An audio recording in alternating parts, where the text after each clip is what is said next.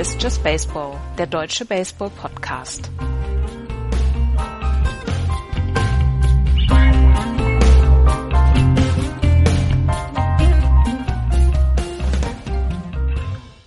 Ein neuer Kalendermonat. Der Juli ist da, der Trade Deadline Monat ist da. Wir werden in den nächsten Wochen natürlich eine ganze Menge darüber zu sprechen haben, welche Trades so vonstatten gehen und vonstatten gegangen sind. Aber wir müssen uns auch ums Tagesgeschäft kümmern. Herzlich willkommen zu einer neuen Ausgabe von Just Baseball. Ihr hört, Axel ist nicht da. Der ist in der Mosel auf dem Junggesellenabschied. Auf der Mosel, in der Mosel. Auf jeden Fall ist er in, in der Nähe der Mosel bei einem Junggesellenabschied. Und äh, deswegen machen nur Florian und ich das heute. Hallo Florian.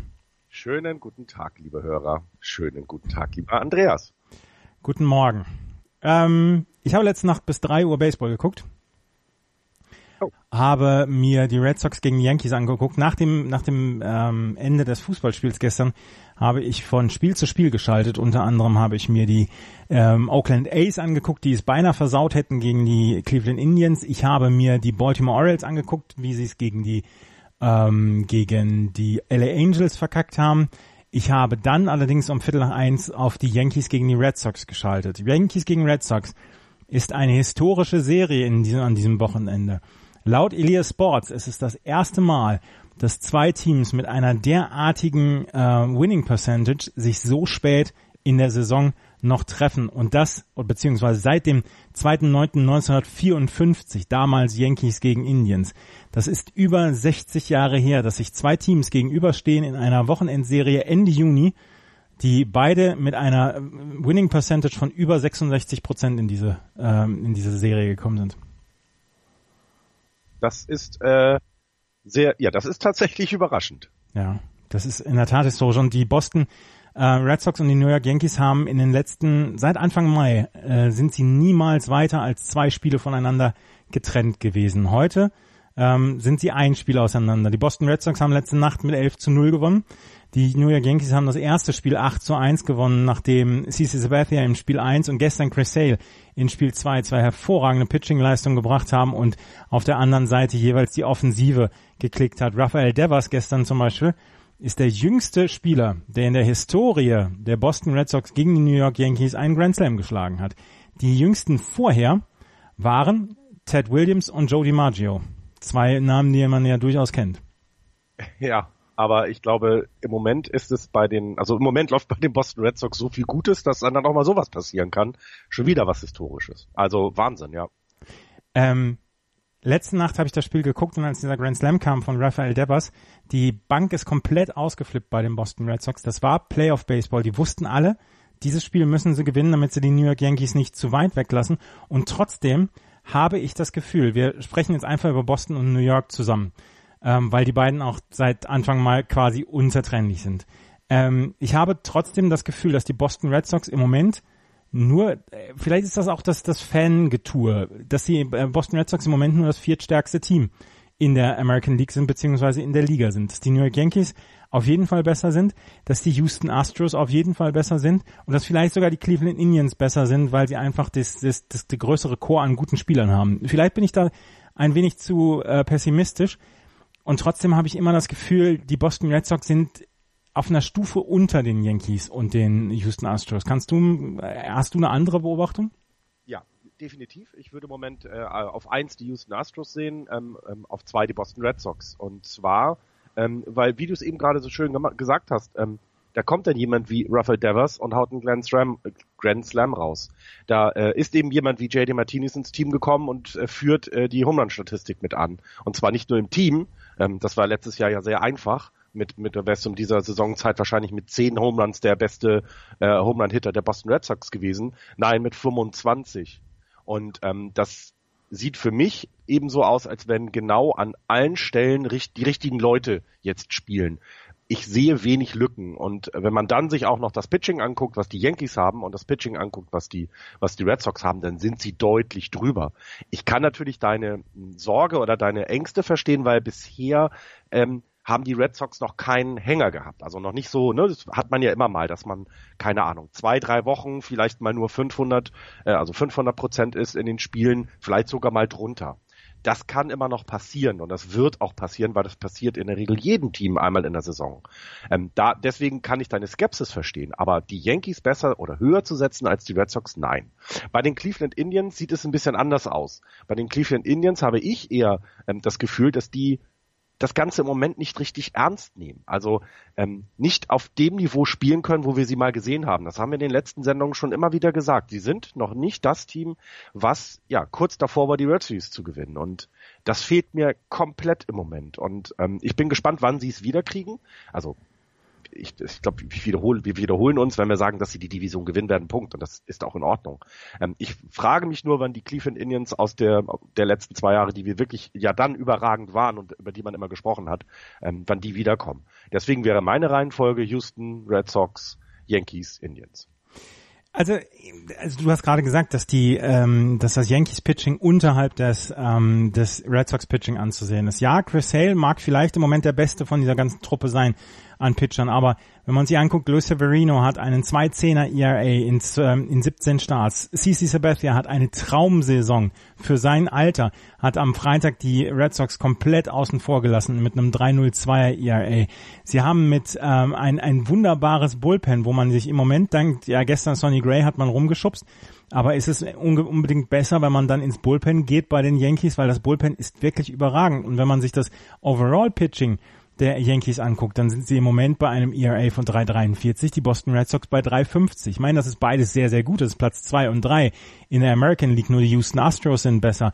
Aber ähm, trotzdem ist das, das Pitching der, der New York Yankees als ähm, inferior zu den der, der Red Sox zu sehen, das würde ich, das würde ich bestreiten würde ich aber machen und zwar auch aus dem Grund, weil ähm, du hast gerade das mit CC Sabathia angesprochen, sein Alter. Also ich, ich vermute, dass er im Laufe der Saison nicht besser wird. Also er hat keine Steigerungsmöglichkeit. Es geht eher nach unten mit seinen Werten und dann vielleicht auch mit seinen Innings. Und das ist, glaube ich, das, das, das ist der ganze Clou zu dem, zu dem, was die Yankees oder warum ich das, das Pitching der Yankees etwas runtersetzen würde.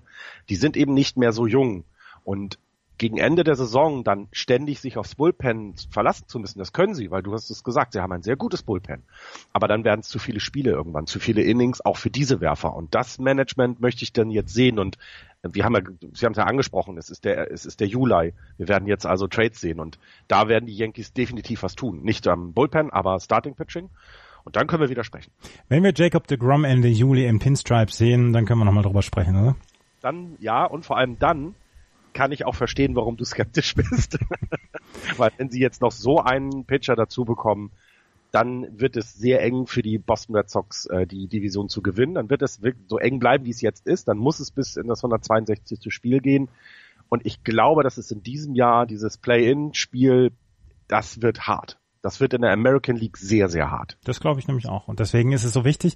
Ähm, die beiden haben Ende September, ich glaube, die vorletzte Serie für beide, sind es nochmal gegeneinander. Und wenn die beiden dann zu dem Zeitpunkt so nah in der Tabelle beieinander stehen, dann werden wir die ersten Playoffs schon Ende September vor dem Start der Playoffs erleben, weil das wird dann wirklich eine Serie, ähm, die, wo wir uns alle anschnallen dürfen, weil ich glaube, da geht nochmal alles dann. Ja, absolut. Und ähm, dann wird die Intensität, also du hast es ja gerade gesagt, ne, Bänke, die aufspringen bei bei Runs, beim bei bei diesem Grand Slam, das werden wir noch viel mehr sehen. Du wirst auch die Intensität zwischen den Teams viel mehr spüren. Ich glaube, dann können wir uns darauf auch äh, äh, einrichten, dass du in der Presse ein bisschen was darüber hören wirst und ähm, irgendwelche Ansagen vielleicht bekommst oder versucht wird da so ein bisschen auch das äh, äh das Spielfeld zu bespielen, was die die Psychologie angeht. Ähm, aber für uns wird es umso besser. Ich glaube, zwei Teams in American League, die so dicht beieinander sind, was die Leistung angeht, in derselben Division, das ist schon geil. Und das, das geht so, es geht ja so ein bisschen unter, dass eben zum Beispiel Houston seine Division anführt und Seattle ja auch eine Top-Saison hat. Ähm, es geht so ein bisschen unter und da haben wir es ja genauso. Und ein, beide Mannschaften in American League East werden ganz genau gucken, was da drüben im Westen los ist und werden alles tun, nicht auf den zweiten Platz zu landen, denn ein, ein ein One-and-Done-Spiel gegen die Seattle Mariners oder vielleicht sogar die Houston Astros. Das möchte niemand. Wir müssen noch ein bisschen was über die Houston, äh, über die Boston Red Sox und über die New York Yankees ähm, verlieren, weil diese Serie ist na natürlich und wirklich ähm, im Moment einzigartig. Wir haben keine bessere Serie an diesem Wochenende, keine spannendere Serie, keine mit mehr Durchschlagskraft. Ähm, bevor diese Serie anfing, waren die Red Sox Zweiter in der Major League Baseball in Runs scored. Die Yankees waren Dritter. Die Yankees haben die ähm, Führung in der, in der Kategorie Home Runs. Die Red Sox sind Zweiter. Die äh, Red Sox führen in der Kategorie Slugging Percentage. Die Yankees sind Zweiter. Die Yankees sind Zweiter im Team ERA. Die, ähm, die Red Sox waren Sechster in der kompletten Liga, Dritter in der American League. Also diese, diese beiden Mannschaften gehen im Moment auf Augenhöhe durch die Gegend und es geht eigentlich wirklich nur darum, ähm, wer jetzt äh, wer jetzt dieses Tempo aufrechterhalten kann und wer sich eventuell nochmal zur Trade Deadline verstärken kann. Auch Dave Dombrowski hat gesagt, er will zur Trade Deadline nochmal was Richtung Pitching machen, weil die Boston Red Sox haben zwei kleine Deals letzte Woche gemacht. Sie haben einmal Brandon Phillips geholt, ähm, 16 Jahre Veteran, ähm, der in dieser Saison noch nicht gespielt hat, der letzte Saison äh, gespielt hat und der die meiste Zeit seiner Karriere bei den Cincinnati Reds gespielt hat. Insgesamt ein ähm, Karriere 275er Average, 210 Home Runs, 949 RBI. Ähm, er soll für die Infield-Tiefe sorgen bei den Red Sox, weil Dustin Pedroia ähm, nach seiner Knieverletzung im Moment noch kein Timetable hat, bis er wieder zurückkommt. Ähm, Phillips könnte als Backup zu Eduardo Nunez und Brock Holt ähm, dann geliefert werden. Dazu haben sie noch mit den Toronto äh, Blue Jays einen Trade gemacht. Steve Pierce haben sie geholt, 35 Jahre alt, 291er Average mit 4 Home Runs und 16 RBI in 26 Spielen in Toronto in dieser ähm, in dieser Saison und Alex Cora hat gesagt, er ist einer gegen Left-Hand-Pitching und ähm, auch hier wird die Tiefe im Infield erhöht, weil Rafael Devers hat im Moment noch so ein ganz kleines bisschen Probleme, auch wenn er letztes, ne, letzte Nacht fünf Hits hatte in fünf At-Bats, ähm, insgesamt ein überragendes Spiel hatte. Gegen die Yankees hat er im Moment seinen kleinen Sophomore-Slump. Ähm, und wir haben es gesagt, Eduardo Nunez, Brock Holt, seitdem Handley Ramirez gegangen ist, ist auf der auf der First Base jetzt auch äh, Mitch Morland eigentlich im Dauereinsatz. Von daher, Steve Fierce kann so ein bisschen rotieren, kann vielleicht dann auch mal First Base spielen gegen Left-Handed Pitching und Mitch Morland eine Pause geben. Das sind die zwei kleinen Deals, die die ähm, Red Sox gemacht haben. Steve Pierce hat es jetzt geschafft, seit 2012 in jeder Mannschaft der American League East zu spielen. 2012 hat er für die Yankees gespielt, 2012 bis 2015 und 2016 hat er bei den Baltimore Orioles gespielt, 2016 bei den Tampa Bay Rays, 2017, 18 bei den Blue Jays und jetzt bei den Red Sox. Und er hatte keine einzige andere Mannschaft dazwischen. Das ist, das ist, äh, er, äh, ich würde mal so sagen, er kennt sich denn aus. Ja, er kennt sich aus. Ähm, ja. Wie würdest du denn, wie würdest du denn ähm, aus der Sicht der Boston Red Sox in Richtung Trading Deadline äh, gucken? Ähm, erwartest du irgendwas sehr Großes Nein. oder eher solche Deals wie eben gerade Tiefe bringen, ähm, Erfahrung vielleicht nochmal an anderer Stelle bringen, ähm, eher das? Es wird, es wird unglaublich viele Relief-Pitcher geben. Die San Diego Padres haben viele Relief-Pitcher, die Baltimore Orioles haben viele Relief-Pitcher. Da wird es, ähm, da wird es viele Relief-Pitcher geben auf dem Markt, die äh, verfügbar sein werden. Ich könnte mir vorstellen, dass die Red Sox da noch was machen, um da ein bisschen Tiefe noch ins Bullpen zu bekommen. Ähm, vielleicht noch einen Starting-Pitcher, aber der darf nicht viel kosten, weil einen ganz großen, also so Jacob de Grum-Style können sie eh nicht oder Cole Hamels, Cole Hamels wird auch auf dem Markt sein, ähm, werden sie nicht kriegen können, weil sie einfach nicht den Gegenwert dafür haben.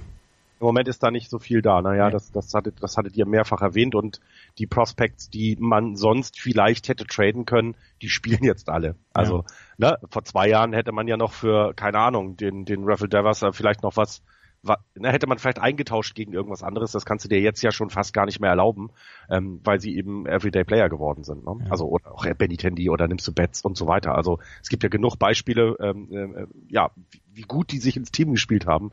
Ähm, wie sieht's denn sonst aus der Farm aus bei den, bei den Red Sox? Tja, bei den Red Sox kommt im Moment nicht so richtig viel nach. Michael Chavez ist der Top-Prospect bei den äh, Boston Red Sox. Das ist ähm, in Ordnung, aber das ist nicht wirklich, äh, wo du sagst, wow, da, da kommen jetzt, ähm, da kommen jetzt tolle Leute nach. Äh, Jake Groom ist auf Platz zwei in der Prospect-Liste, Tanner Hawk, Brian Marta, das ist alles okay. Allerdings sind die noch nicht so weit, dass sie in irgendeiner Weise ähm, Major League ready sein, sein könnten. Sam Travis, das wäre einer, der könnte hochkommen, aber der hat in seinen kurzen Stints in der Major League auch noch nicht zu 100 Prozent gezeigt, dass er ähm, jemanden wie Mitch Moreland oder so verdrängen könnte. Also auf den Positionen, auf denen sie Tiefe bräuchten, die Red Sox, da haben sie im Moment nicht die Tiefe auf der Farm. Und äh, Michael Chavez wollen sie eigentlich nicht abgeben.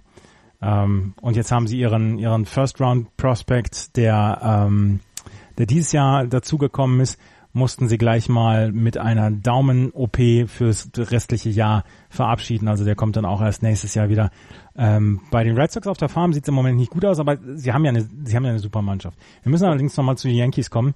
Ja. Brian Cashman hat ähm, gesagt, er hat endlich die, die Angriffe alle abgewehrt, Gleiber Torres in irgendwelche Trade Packages reinzupacken und jetzt konzentrieren sich die, Konzentri äh, die Konkurrenz, Entschuldigung, auf ähm, Clint Frazier. Clint Frazier, der auch schon mal kurze Stints hatte bei den New York Yankees in der Big League. Und ähm, Brian Cashman hat gesagt, eigentlich möchte er gerne Clint, Frazier behalten, aber er weiß auch um ähm, um die Schwierigkeit, jemanden zu behalten, wenn man zum Beispiel Noah Syndergaard oder Jacob de Grom bekommen könnte. Und er hat gesagt, natürlich gibt es Anrufe innerhalb der Stadt, die ich hier führe. Natürlich telefoniere ich mit den New York Mets, aber er sagte auch, ähm, dass er, dass er nicht unbedingt zu 100 Prozent einen Trade machen will. Masahiro Tanaka kommt jetzt zurück. Er sagt, äh, Domingo Herman und Jonathan Loyer-Sieger, denen würde er vertrauen. Jetzt haben die, ähm, Jonathan Loyer-Sieger hat zwei gute Starts gehabt, Domingo Herman hatte ein bisschen Probleme jetzt in den letzten Wochen, aber insgesamt ähm, ist Cashman eigentlich zufrieden. Aber er hat gestern zum Beispiel gesehen, Sonny Gray im heimischen Ballpark. Sonny Gray hat einen 17er ERA in 13 Starts. Er ist zu viel. Mhm. Ja, ja, und aber das ist ja das, was du gesagt hast. Da wird, da wird ja sowas, Syndergaard, Grom, Hamels, irgendwas wird da ja kommen. Das heißt, ähm, die, die, diese Lücke kann ja geschlossen werden Richtung Playoffs dann. Also das, da gehe ich die auch. Wird auch geschlossen werden. Ja, absolut, absolut. Ähm, Gehe geh ich auch ganz fest von aus. Und ähm, wenn du jetzt eine, also du, du hast ja selber gerade dieses 1, 2, 3, 4 Ranking aufgegeben. Wie siehst du es denn äh, Richtung Ende der Saison von jetzt aus geschaut? Bleibt das so oder oder werden sich irgendwie andere Teams nochmal vorbei an den Yankees schieben. An den Yankees und Red Sox wird sich kein Team mehr vorbeischieben. Das sind, die beiden sind auf jeden Fall gesetzt für die Playoffs. Da bin ich mir hundertprozentig sicher. Auch die Houston Astros, finde ich, sind gesetzt. Drei von fünf Teams sind durch. Die Cleveland Indians werden auf einem Bein die Playoffs erreichen als äh, Division-Sieger. Die sind als viertes Team gesetzt und dann geht es darum, schafft es Seattle, schafft es Oakland, kann vielleicht sogar, können vielleicht sogar noch die LA Angels damit eingreifen, auch wenn sie jetzt im Moment zehn Spiele Vorsprung haben. Aber ich bin mir hundertprozentig sicher, dass an den Boston Red Sox und Yankees niemand mehr vorbeikommen wird. Und von dem Power Ranking her geht es zum Ende der Saison, würde ich dann, also wenn jetzt die Yankees ein, ja noch so einen großen Trade machen, dann sehe ich sie schon auf ja. einer Houston, ne? oder? Ja, ja, also, ja, ja. Also das, das wenn die, wenn die Jacob de Grom kommen, äh, bekommen, dann müssen wir auf jeden Fall sagen, sie sind Top-Favorit. Also dann hätten sie mit Luis Severino, dann hätten sie mit CC Sabathia und mit Jacob de Grom jemand, äh, ein, eine Dreier-Kombo, die in jeder Playoff-Serie fast immer auf Augenhöhe wäre, auch mit den Houston Astros. Und dann kommt es auf die Offensive an. Und wenn du dann ähm, jemanden hast wie Giancarlo Stanton, Aaron Judge, ähm, Gary Sanchez, ähm, ja, Gleiber Torres, der eine wunderbare Saison spielt, obwohl er Rookie ist, dann bist du wirklich gut dabei. Und ja, ja, ja, und vor allen Dingen, du hast ja gerade auch mit äh, Domingo Herman hast du jemanden angesprochen, der eben ja natürlich noch äh, jung ist, aber es ist ja dann kein Problem, dass der dann mal drei, vier Innings kriegt, auch in einer Playoff-Serie, wenn einer der Veteranen ja. vielleicht einen schlechten Tag hat. Das kannst du alles machen, wenn du eben deine Bank etwas verlängerst am Starting Pitching. Und sie können sich ja weiterhin auf das gute Bullpen verlassen, ähm, was ähm, ja was ja, was macht, das macht es hier dann noch leichter. Aber ich, aber wie gesagt, ich glaube, so, solange die, solange die Yankees diesen einen Move nicht machen, finde ich, sind die Boston Red Sox der Favorit auf den Gewinn der Division. Ähm, wenn sie diesen Move machen, dann müssen sie schon echt strecken. Mhm. Ähm, Sandy Alderson, der General Manager der Mets, der jetzt wegen eines Gehirntumors, glaube ich, ähm, wieder zurückgestuft ist, beziehungsweise sich äh, erstmal zurückgetreten ist, hat dann auch gesagt, ähm, dass äh, nicht nur Jacob de Grom und Noah Syndergaard auf dem Trade-Block sind, sondern auch Stephen Matz oder Zach Wheeler. Von daher, äh, auch da könnte es dann natürlich noch Spieler geben, die die New York Yankees dann auch verstärken können. Auf jeden Fall werden wir bis zum Ende der Saison ein faszinierendes Rennen höchstwahrscheinlich haben zwischen den Red Sox und den Yankees. Und es tut uns leid, ja, Red Sox, Yankees, man spricht drüber, aber dieses Jahr spricht man auch aus gutem Grund darüber. Und diese Serie an diesem Wochenende, heute gibt's nochmal Sunday Night Baseball um 2.15 Uhr, das ist schon wirklich großartiger Stoff. Ja, ja, und da kann auch, glaube ich, jeder Hörer äh, uns verstehen, wenn wir so viel über genau diese beiden Teams reden, dann. Aber, aber die äh, schimpfen immer. Ja, das, die Leute schimpfen immer. Nein, was ich halt, was ich halt hier eben so spannend finde, ist, dass, ähm, dass die Yankees ähm, ja überhaupt keine große Delle hatten, äh, wo wir es ja erwartet haben, gerade dann, ne? Derek Jeter irgendwann weg.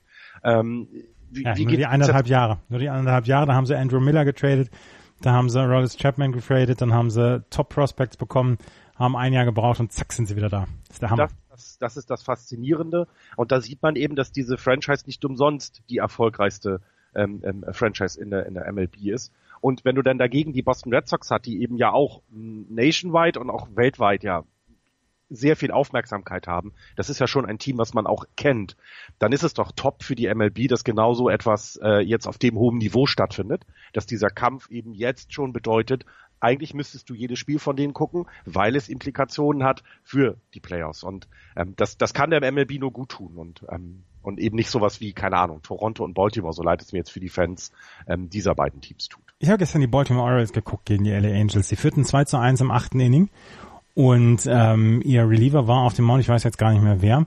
Auf jeden Fall, er brachte die Bases voll, beziehungsweise er, nee, er, er hatte einen Walk gegen Mike Trout und dann habe ich Mike Trout beobachtet. Mike Trout ist dann äh, zur Third, äh, zur Second Base gegangen wegen eines Wild Pitches. Da wurden die Leute schon total nervös und dann stand Mike Trout auf der Second Base und dann gab es einen Single, wo ähm, beziehungsweise einen Double gab es, wo ähm, Mike Trout aufpassen musste, wo er taggen musste und wie er dann um die Bases rumgelaufen ist, das war überragend gut mal wieder. Stand 2-2. Am Ende haben die LA Angels 6-2 gewonnen und die, ähm, die Baltimore Orioles Fans, das war, das war schon über, also über den Zustand des Frustriertseins hinaus.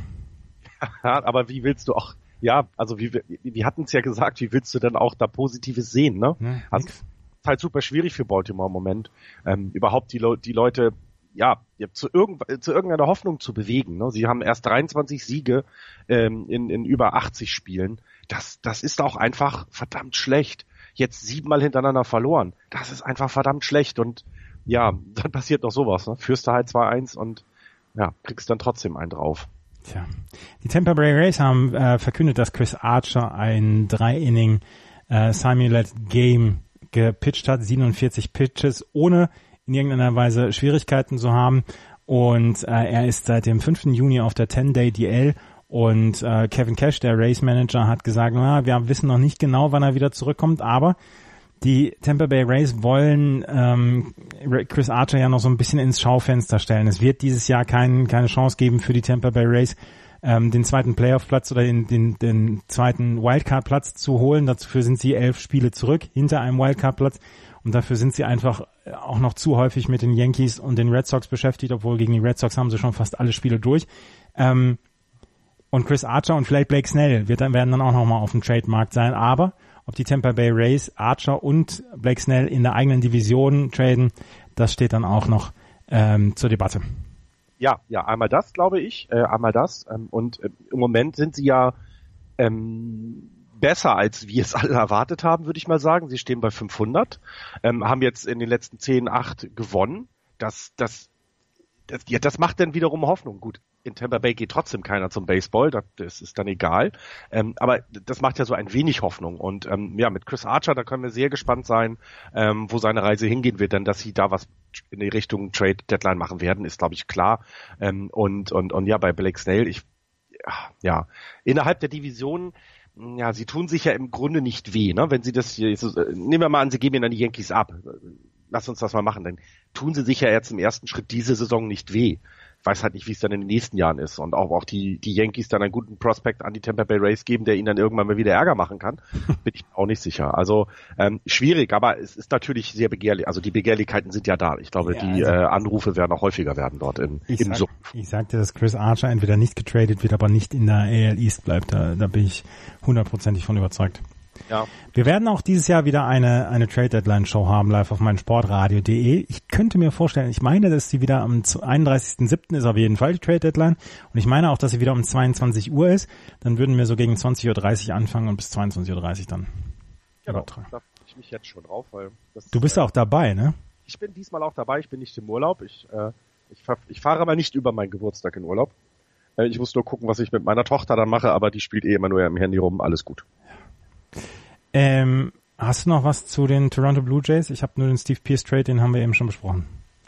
Ähm, ich, nee, also es ist nicht so, also ich glaube, wenn die Baltimore Orioles nicht so eine traurige Geschichte wären, dann würden wir öfter noch über die traurige Geschichte der Toronto Blue Jays reden. Also im Moment, ja, verstecken sie sich vor unserer bösen, bösen Analyse. Ja, und auch sie sind auf dem Weg zu 75 Siegen. Ich meine, da sind sie in den letzten Jahren was anderes gewöhnt gewesen, aber das ist noch längst nicht so traurig wie bei den Baltimore Orioles, wo wirklich gar nichts geht und man Manny Machado wahrscheinlich für eine Tüte Erdnüsse ähm, wird traden müssen, um überhaupt einen Gegenwert zu bekommen, weil Manny Machado gesagt hat, dass er auf keinen Fall eine Verlängerung bei den Baltimore Orioles anstrebt und ähm, ja, es ist äh, es ist bitter.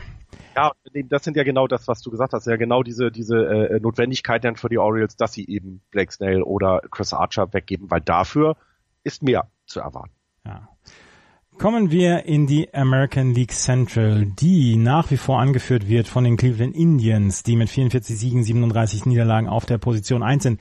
Dahinter die Minnesota Twins 35-44, die Detroit Tigers 36-48, haben die letzten elf Spiele verloren.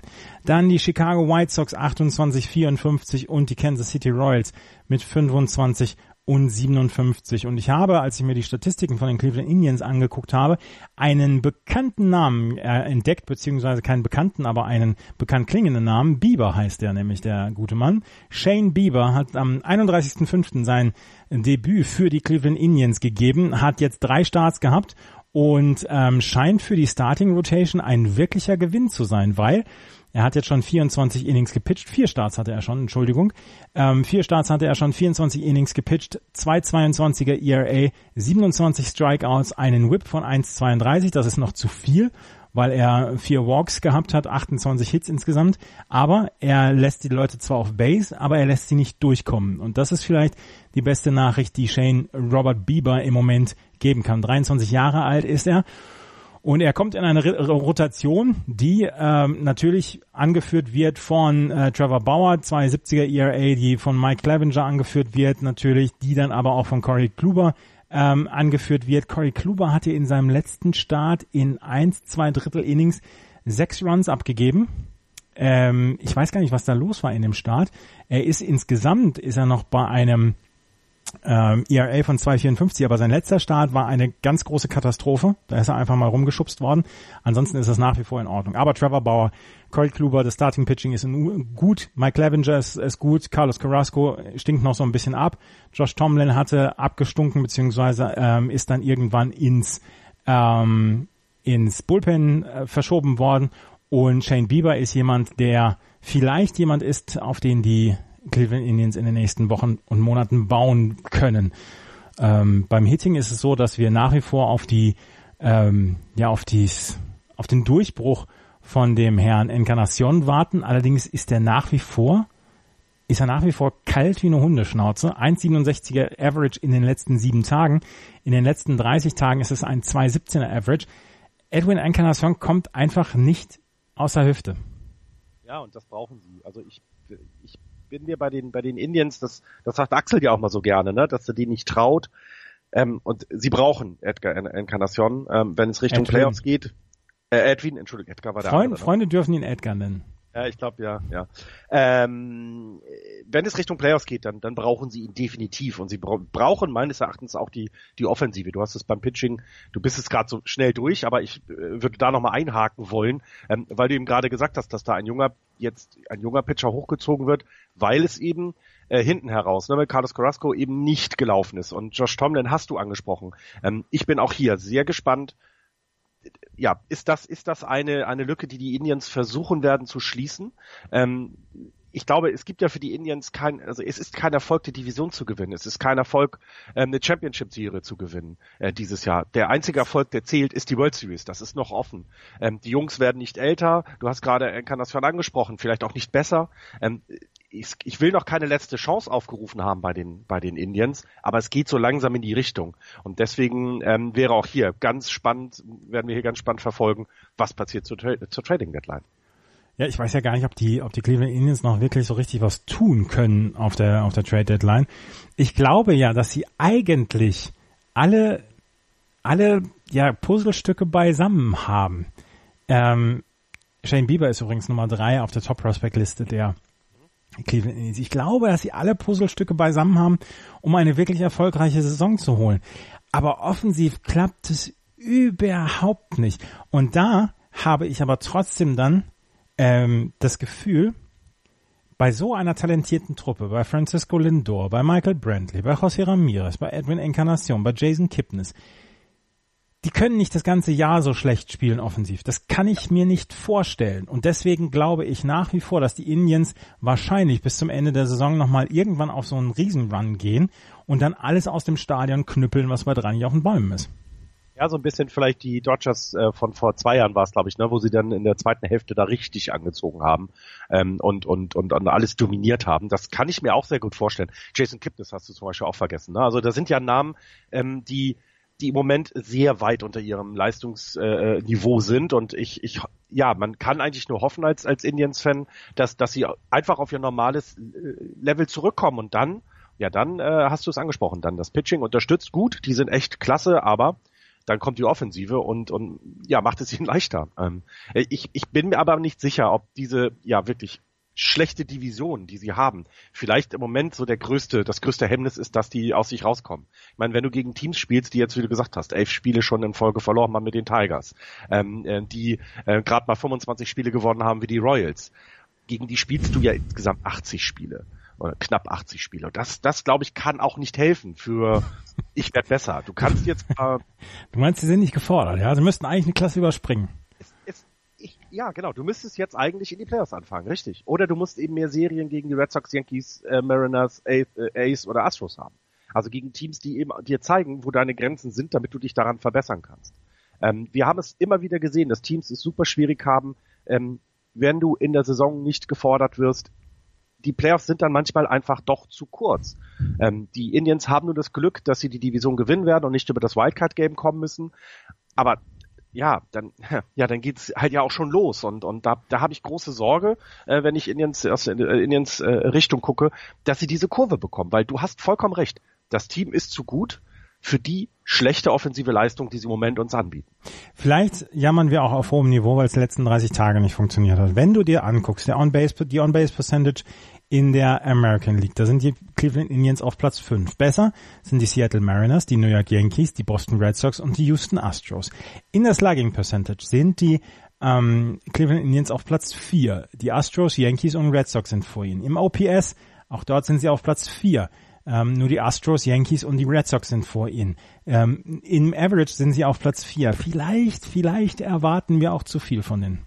Das, das, kann, das kannst du vielleicht haben, aber vielleicht ist es auch berechtigt, denn, denn ähm, die, die Indians haben wir vor der Saison, und es gibt bestimmt genug Hörer, die im Tisch für sie auch auf den Platz eins getippt haben äh, in dieser Division und vielleicht sogar in die World Series getippt haben. Ja, völlig berechtigt, weil sie ein echt rundes, gutes Team haben. Ähm, und, und dann darf man vielleicht auch mal auf dem Niveau meckern, auf dem wir gerade meckern. Ähm, ähm, und, und vor allem, was man ansprechen muss, sie sind ja zu Hause eine Macht, 27 Siege, 13 Niederlagen nur, also in den 30 Spielen ähm, wirklich wen, äh, 30 äh, Spielen, in den 50, 40 äh, Spielen wenig verloren, aber auswärts halt erst 17 Siege bei 24 Niederlagen. Da müssen sie noch was tun. Ähm, und ich glaube, in 30 Tagen zum Ende der Trading Deadline sehen wir, wo sie hingehen wollen. Ja, und dann kann vielleicht so ein Monat mal helfen, wieder in Schwung zu kommen. Wir werden es sehen. Ähm, ich habe noch was zu den Detroit Tigers, eine eher, eine eher hässliche Geschichte. Die haben ihren Pitching Coach Chris Bosio gefeuert.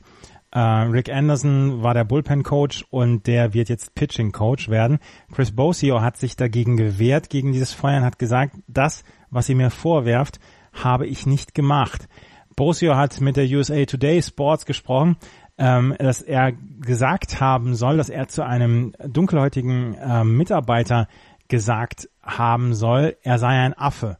Ähm, Bosio aber selber hat gesagt, er hätte das über Daniel Stumpf gesagt, einen äh, Pitcher, ein weißer Pitcher von den Cleveland Indians. Und dass das, dass er nur in die Richtung des äh, schwarzen Mitarbeiters der Cleveland Indians das gesagt haben soll. Er ist jetzt gefeuert worden. Ron Gardenhire hat dann gesagt, nee, ich kann dieses Feuern verstehen. Sollte es, sollte das so gefallen sein, sollten diese Worte so gefallen sein, dann ähm, gehört er gefeuert. Chris Bosio selber sei, sagt, er sei am Boden zerstört. Ich war bei der Szene nicht dabei. Ähm, das ist eine hässliche Geschichte. Sehr hässlich und vor allen Dingen, wie du es gerade gesagt hast, der eine sagt, dass der andere gesagt hätte und andersherum ist es super schwierig und ähm, jetzt mal ganz blöd gefragt, ist es besser, einen Mitarbeiter deines Staffs Affe zu nennen, weil er weiß ist? Ist es dann nicht so schlimm? Nee, glaub, er, hat, er hat gesagt, also Zitat, Zitat, jetzt zitiere ich mal auf Englisch.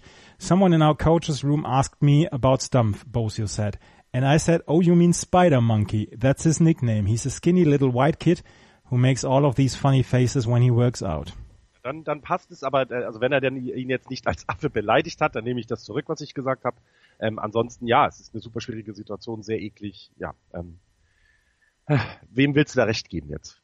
Können wir nicht machen. Nee, können wir nicht machen. Wir müssen, da sind wir Chronisten. Da erzählen wir nur. Ne? Aber sie haben auch eine schöne Geschichte geliefert. Leonis Martin und José Iglesias ähm, sind äh, in einer Zeremonie im Comerica Park zu amerikanischen Staatsbürgern äh, geworden. Also sie haben dort ihre, ihre Einbürgerungsurkunden bekommen und sind jetzt amerikanische Staatsbürger. Und das war sehr schön, das war sehr stimmungsvoll und das war angemessen, fand ich. Leonis Martin und José Iglesias, beides jetzt US-Staatsbürger ähm, in den USA. Ist vielleicht auch besser im Moment. Was sagt der Bruder von äh, äh José Iglesias dazu? Du möchtest jetzt ja? ja. Shane Bieber ist auch der Bruder von Justin Bieber das haben wir vergessen, ne? Das, er lag, er lag vor uns und wir haben ihn nicht genommen. Ja, ja, ja. Einmal den Mario Gomez machen. Ne? Dran vorbeigehauen. Was sagen? Ähm, ich habe sonst nichts mehr außer einer Entschuldigung, weil wir letzte Woche die Trades von John Jay und Calvin Herrera nicht dabei hatten. Das tut uns leid, ist ähm, durchgerutscht. Ja, entschuldigt. Max Kepler. Ach ja, Max Kepler, den, den vergessen wir immer so ein bisschen. Aber die ernsthaft, die Minnesota Twins, deren Saison ist eine Katastrophe. Und man hatte sich gedacht, hm, vielleicht sind sie dieses Jahr ein Jahr weiter und, und das passt alles.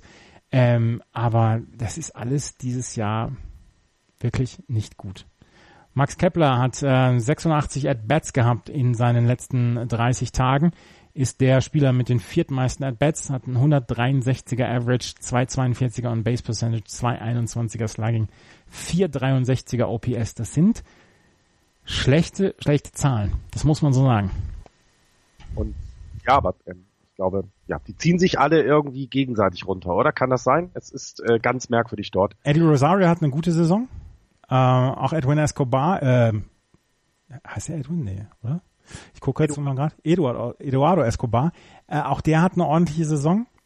Aber danach wird's dann schon, wird's dann schon schlecht. Und ähm, die Offensive der äh, Minnesota Twins klickt überhaupt gar nicht. Eddie Rosario, genau. Ähm, der hat eine wirklich gute Saison. Und Escobar auch. Aber der Rest, nee, das ist ganz, ganz schwach dieses Jahr. Und das ist schade, weil letztes Jahr war die Offensive etwas, das, was die Minnesota Twins ausgezeichnet hat ähm, plus das Pitching, was sie da bekommen haben, überraschenderweise bekommen haben. Und auch das ähm, ist in diesem Jahr einfach nicht so gut, als dass es die Offensive dann tragen könnte. Sie haben, sie bekommen gute Leistungen nach wie vor von José Berrios. Ähm, sie bekommen auch gute Leistungen von Kyle Gibson. Ähm, sie bekommen übrigens auch gute Leistungen von Fernando Rodney. Allerdings hat er schon vier Blown Saves gehabt. Aber ein 2,96er ERA, das ist in Ordnung. Ja.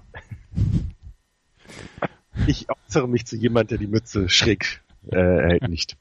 Wir haben, wir haben schon mal geklärt in dieser Sendung, warum er die Mütze sch äh, schräg trägt. Das ist, glaube ich, eine, ein Gruß an seine, ich meine, verstorbene Mutter oder so. Ja, das ist auch in Ordnung, aber ich mag es trotzdem. Ja, und da sind wir dann auch, da sind wir auch noch ein bisschen Spießer. Ja, ja, wenn ich jetzt aber mal gucke, also äh, ja, die Twins, vielleicht ist es tatsächlich dieses, was man bei Rookies ja manchmal hat, dass äh, dieses, dieses zweite Jahr, was schwierig ist ähm, die Konzentration hochzuhalten. Ähm, wenn du eine junge Truppe beisammen hast, die, die ja immer noch eine, eine gute Zukunft vor sich hat. Also ich würde ja jetzt nicht sagen, bei den, bei den Twins ist ganz tief alles falsch, sondern ja, es gibt halt dann, keine Ahnung, die vier Spiele, die letztes Jahr etwas drüber waren, sind dieses Jahr etwas drunter. Stopp. Entschuldigung. Was war das? Entschuldigung. Video hat sich angemacht. CBSSports.com ist übrigens eine ganz furchtbare Seite. Ich hole mir so viele Informationen da, aber in jedem Artikel geht ein automatisches Video auf und du kannst es nicht abstellen. Ja, es ist Wahnsinn, ne? Also ich finde das auch gruselig. Ähm, genau, aber ist ja auch nicht schlimm. Nein, und ich, ich, ich weiß nicht, also ich sehe jetzt auch nicht bei den Twins, dass sie jetzt zur Trade Deadline viel machen, dass sie an, an den Stellen jetzt noch drehen, sondern ich sehe das eher, dass die ja versuchen diese Saison irgendwie, wenn möglich, rumzukriegen mit vielleicht noch einem positiven Ausgang zum Ende hin, dass man noch ein paar Erfolgserlebnisse mitnimmt und dann ja nächstes Jahr wieder guckt, was passiert. Also ich, ich finde es ganz schwierig. Ähm, Verletzte haben sie ein paar. Es ist jetzt nicht alles voll. Ah, komisch, komisch. Ganz schwierig einzuschätzen, kann ich die Twins dieses Jahr. Ganz schwierig. Ja, Max Kepler ist im Moment ähm, wegen einer, wegen, wegen, wegen Hitze, wegen Hitzeschlag, ist er im Moment auf ADL. Day to day. Day to day, ja, aber nicht auf der 7. Gestern hat er das, das Spiel verlassen. Ja, das ist nicht, Hatte Probleme mit der Hitze. Ja, dann gute Besserung, Max. Äh, ich hoffe, äh, es geht dann, dann danach wieder aufwärts.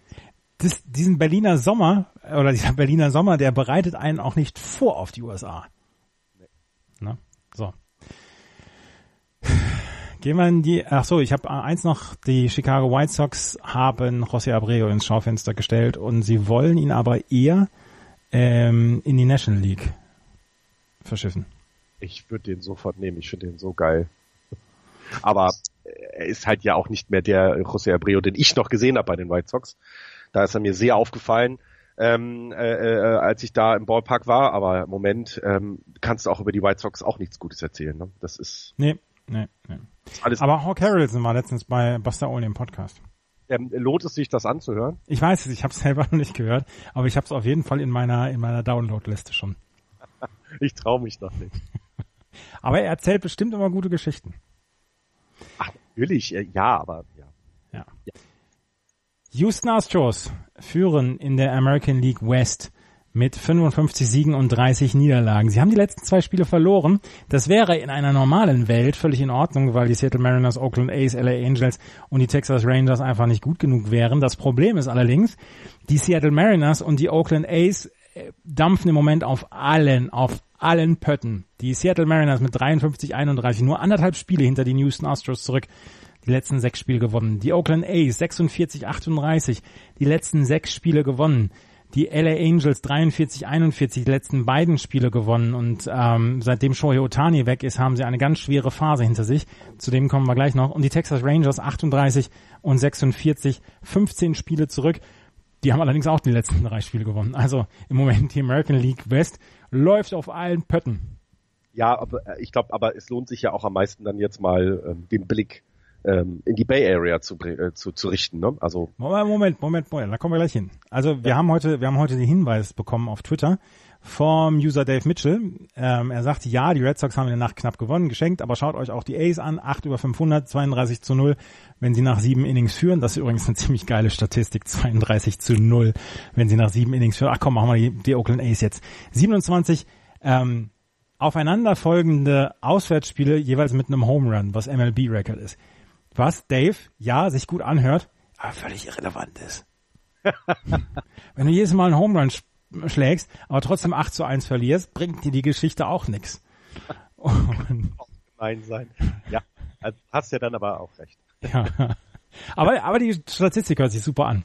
Also lass uns dann gleich mal zu den, zu den Oakland A's gehen. Zum ersten Mal in dieser Saison acht Spiele über 500. Sie haben zwölf der letzten 14 Spiele gewonnen ähm, und das Problem ist, sie sind im Moment auf einer Projection von etwa 86 Siegen, haben weniger als eine, ein Prozent Chance ähm, nach dem Sportsline Projection Model, weniger als ein Prozent Chance, die AL West zu gewinnen und ungefähr zehn Prozent Chance, die Playoffs zu erreichen. Die Oakland A's machen das mit einer bumsvollen ähm, DL. Brad Anderson ist drauf, Trevor Cahill ist drauf, Matt Chapman ist drauf. Gerald Cotton ist drauf, der ist aber 60 Day DL, der hat äh, Tommy John Surgery hinter sich. Daniel Gossett ist drauf. Daniel Mangton ist drauf, der Mann mit dem schönsten Schnauzbart der, ähm, der Welt. Äh, Book Powell ist drauf, der auch auf der 60 Day DL ist. Andrew Triggs ist drauf. Die DL ist voll mit Leuten, die eigentlich dieses Jahr äh, Kontributoren sein sollten von dieser, ähm, von diesen äh, Oakland A's und sie schaffen es trotzdem und so ein bisschen so ein bisschen werden Erinnerungen wach an das, an das Jahr, wo sie für Jeff Samagia getradet haben, dann, wo sie dann auch in die Playoffs gekommen sind, aber dann in der ersten Playoff-Runde ausgeschieden sind.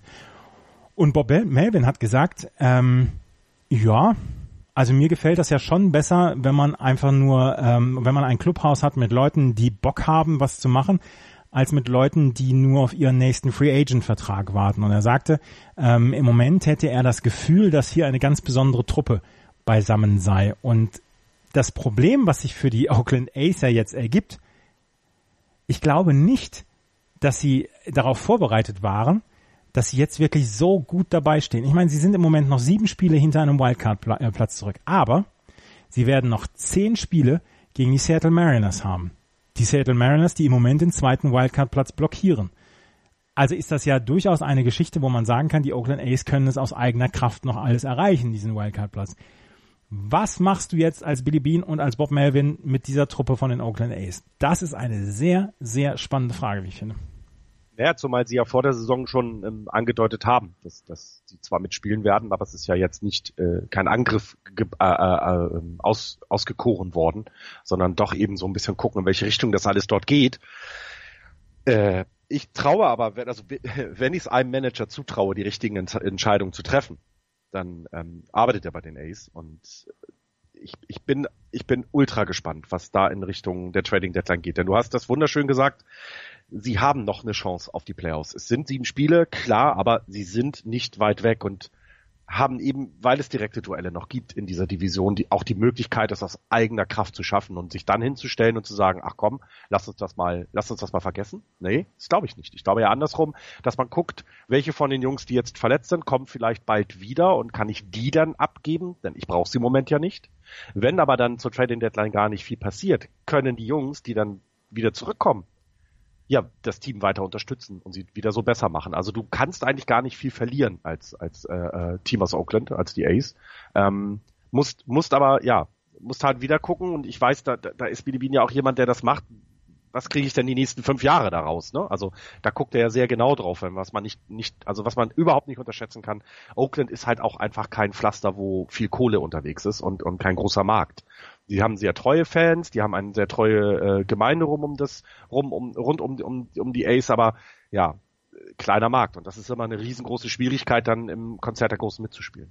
Du musst ja alleine schon mal die Rotation der Oakland A's angucken. Du hast mit Sean Menea jemanden, der am Anfang der Saison damals zum Beispiel durch seinen No-Hitter gegen die Red Sox schon auf sich aufmerksam gemacht hat, der allerdings auch insgesamt eine sehr, sehr gute Saison hat und in seinen letzten fünf Starts einen 2,84er ERA hat. Sowas möchtest du von einem Ace haben, 2,84er ERA, 10 Runs abgegeben in fünf Starts, das ist völlig in Ordnung. Sie sind Fünfter in Runs scored und das in einem pitcherfreundlichen Ballpark. Sie haben Sean Manea, sie haben Chris Bassett, sie haben Edwin Jackson diese Woche geholt, der diese Woche sein Debüt für die Oakland A's gegeben hat und der jetzt bei seinem 13. Team spielt. Bei seinem 13. Team. Der hat sie schon alle gesehen.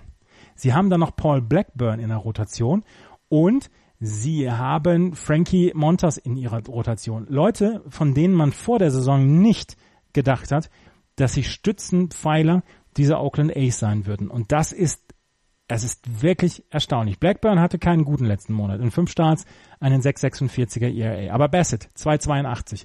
Sean Manea, 2,84. Montas, 4,11er ERA für jemanden, der am Ende der Rotation ist, völlig in Ordnung. Dazu bekommen sie von äh, Blake Trainen einen 0,68er ERA. Blake Trainen zum Beispiel, da haben sie gestern gegen die Indians gespielt, das habe ich mir noch angeguckt. Führen 7-2 dann hat, äh, wer hat nochmal, Santiago Casilla hat die Bases geloadet und dann war Bob Melvin, war stinksauer auf Santiago Casilla, weil Blake Trainer nicht verfügbar war. Und dann musste das andere Pitcher, äh, ich meine Trevino war das, der das Spiel zu Ende bringen musste. Zwei Pitches, Double Play, alles raus. Ähm, die äh, Oakland A's haben das Spiel gewonnen. Äh, da war Bob Melvin aber stinksauer gestern. So ein bisschen wie Buck Showalter. Und ähm, Jedenfalls, sie haben ein wunderbares Bullpen. Sie haben, sie bekommen Leistungen von Starting Pitcher, deren Namen man vor dieser Saison nicht in irgendwelchen Diskussionen hatten, dass, dass sie, dass sie wirklich dazu beitragen könnten zum Erfolg. Ja, und was machst du jetzt? Das ja, ich, ist das wirklich die große Frage. Was, was machst du jetzt? Ja, und du hast dabei eben genau, was du gerade gesagt hast, kann ja, kann ja deine größten Trümpfe sein.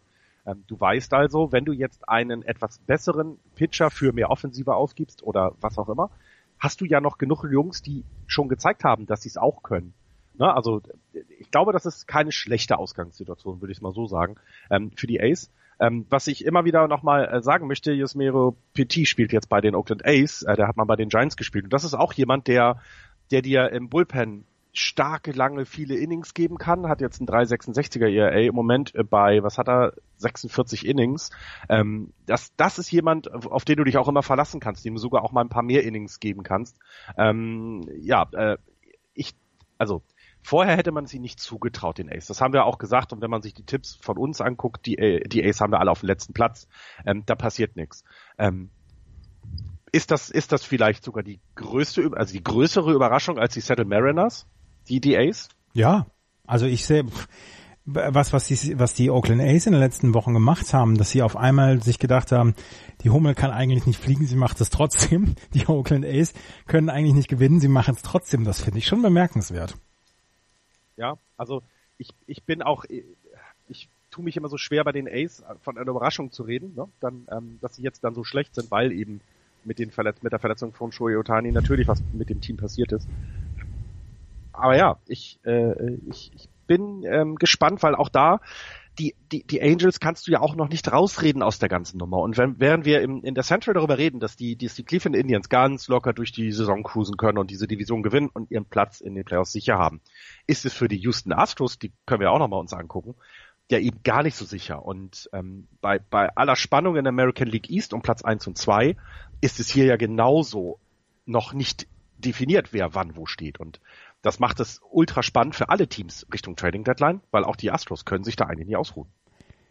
Nee, können sie nicht, können sie nicht, weil die Seattle Mariners nämlich nur anderthalb Spiele im Moment zurück sind. Sie haben gestern gegen die Kansas City Royals mal mit zwei Runs gewonnen. Ansonsten gewinnen sie ja die One-Run-Games. Sie haben jetzt, sie haben jetzt nach, äh, nach der Hälfte der Saison haben sie äh, 25 Spiele mit einem Run gewonnen, elf verloren mit einem Run. Und sollten sie auf diesem, auf diesem Rekord bleiben, dann würden sie 50 One-Run-Games in dieser Saison gewinnen. Der Rekord, der wird von den 1978er San Francisco Giants gehalten. Und das waren damals 42 Spiele, die mit einem Run entschieden worden sind. Das, das wäre super. Mit, mit so einer Statistik in die Playoffs kommen, 50 One-Run-Games zu gewinnen. Das, das wäre fantastisch weil, weil du ja auch in der Regel in den Playoffs sehr enge Spiele hast. Das ist ja dann auch etwas, was den Gegner dann sehr beunruhigen dürfte. Ja, ja. Ich habe, ähm, sie haben, ich habe am Wochen, ja, in der Woche habe ich ein Spiel gesehen gegen die Baltimore Orioles von den Oakland A's, äh, von den Seattle Mariners, was sie 8-7 nach 11 Innings gewonnen haben, wo sie dann, ich glaube im neunten Inning dann auch wieder einen Rückstand aufgeholt haben. Die Baltimore Orioles haben sie wieder nicht über die Bühne gebracht.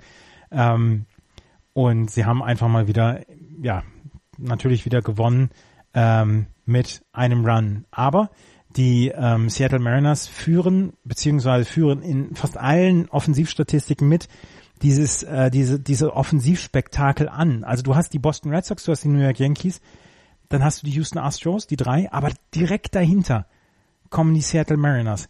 Und deren General Manager, der ist nun wirklich auch überhaupt nicht verlegen, äh, was zu tun. Und ich könnte mir vorstellen, dass die Seattle Mariners noch eine ganze Menge machen werden hier im Juli, um diese Playoff-Teilnahme endlich, endlich nach so vielen Jahren ähm, zu bekommen, weil sie sind das Team im amerikanischen Profisport in den vier großen Sportarten, was am längsten die Playoffs bislang noch nicht erreicht hat.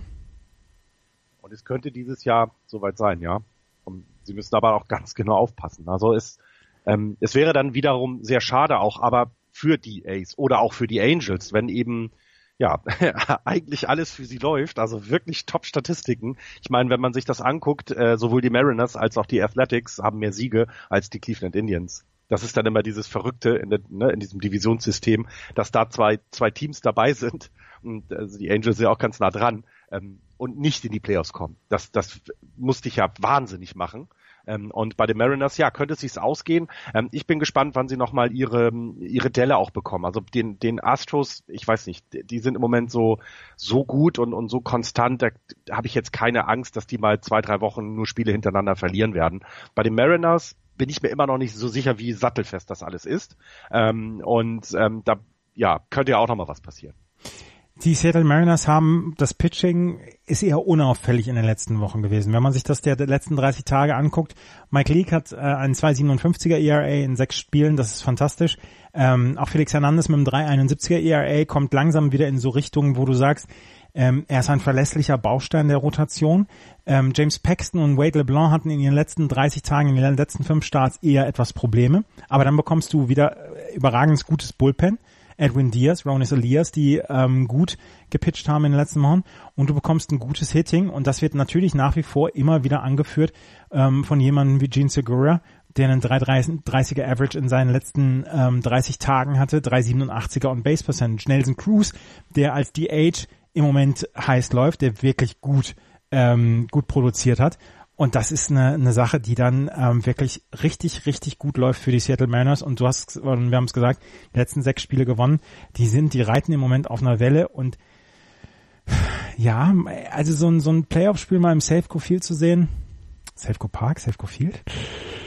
Oh, oh, oh, uh, Safeco Field. Entschuldigung. Im Safeco Field zu sehen. Bist du noch da? Ja, ich bin noch da. Ich äh, war gerade überrascht von dieser Frage, weil ja. Mhm. Ja, Mann. Bevor, alles, bevor, nein, nein, nein, alles gut, äh, ist ja nicht schlimm. Die Telefone ja. laufen heiß, ja. wenn wir wieder einen Fehler machen. das stimmt. Die Leserbriefe, ne? Die ja. Leserbriefe Faxe, Telexe. Ein Teleker. Ähm, Über BTX kommen die Sachen. Ich glaube, es gibt genug Hörer, die nicht was, wissen, was für Buchstaben das sind. ähm, also was sie zusammen bedeuten. Ja, ich, es würde mir, es würde mir so wahnsinnig leid tun, wenn jetzt die die Geschichte der Ace sich weiterspielt und die, die dann noch überholen oder keine Ahnung, die Angels nochmal die Kurve kriegen und die Mariners es wieder nicht schaffen. Es ist so gruselig für die, ähm, dass eben sie in einer Saison so gut sind, in der es ein Team in der eigenen Division gibt, was noch besser ist. Ja, aber du hast es gesagt, es ist wichtig, dass sie, ähm, dass jetzt diesen, ja, dass diese Intensität hochgehalten wird und ähm, ja, ja, dass sie es dass sie's schaffen, ja. Äh, alles andere wäre, glaube ich, das wäre so traurig. Ach. Am Ende, am Ende gewinnen die Seattle Mariners die Division vor den ähm, Oakland A's und die Houston Astros sind nur Dritter. Nein, das wird definitiv nicht passieren. Aber das wäre lustig. Es wäre, es wäre puppenwitzig natürlich und den Astros ist es ja dann auch, es wäre ja gar nicht so schlimm, die haben ihren Ring. Ne? Also da könnte man ja sogar noch eine Geschichte. mit der Mannschaft, mit der Mannschaft nicht in die Playoffs zu kommen, das wäre natürlich eine Katastrophe. Du, äh, kannst du dich noch an die äh, äh, äh, zwei Divisionen, also kannst du dich noch daran erinnern, als damals in den 90ern Teams mit 100 Siegen es nicht in die Playoffs geschafft haben? Ja. Ich kann mich daran erinnern. Ähm, und deswegen ist es, es ist dann manchmal so.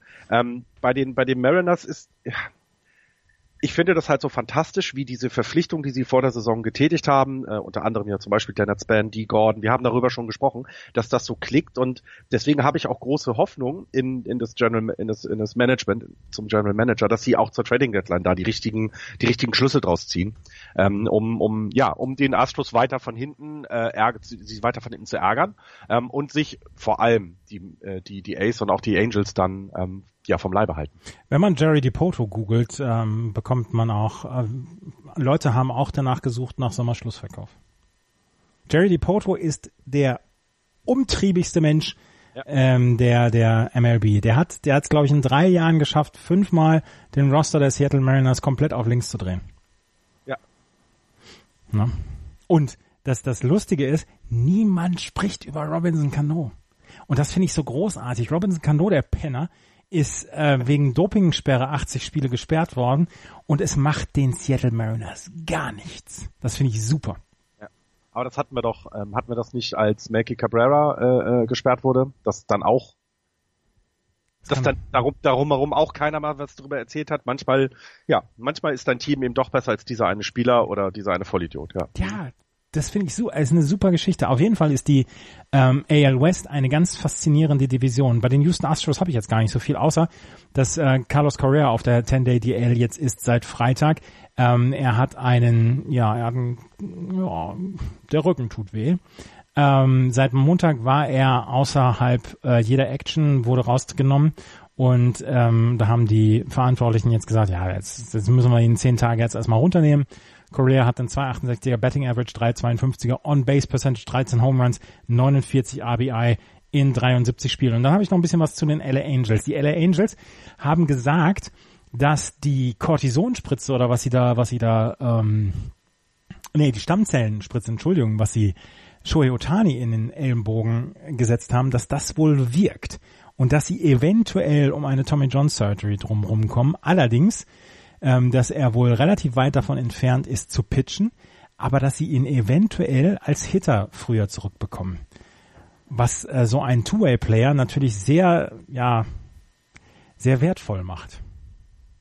Ähm, das fehlt ihnen ja im Moment auch ein bisschen. Also ja. sind noch positiv, aber genau das wäre ja ein Hitter mehr, ne? Also ein Hitter mehr, der der äh, der Impact hat, ähm, der der ja auch in seiner trotz seiner seiner seines äh, äh, seiner Rookie-Saison dem Team geholfen hat.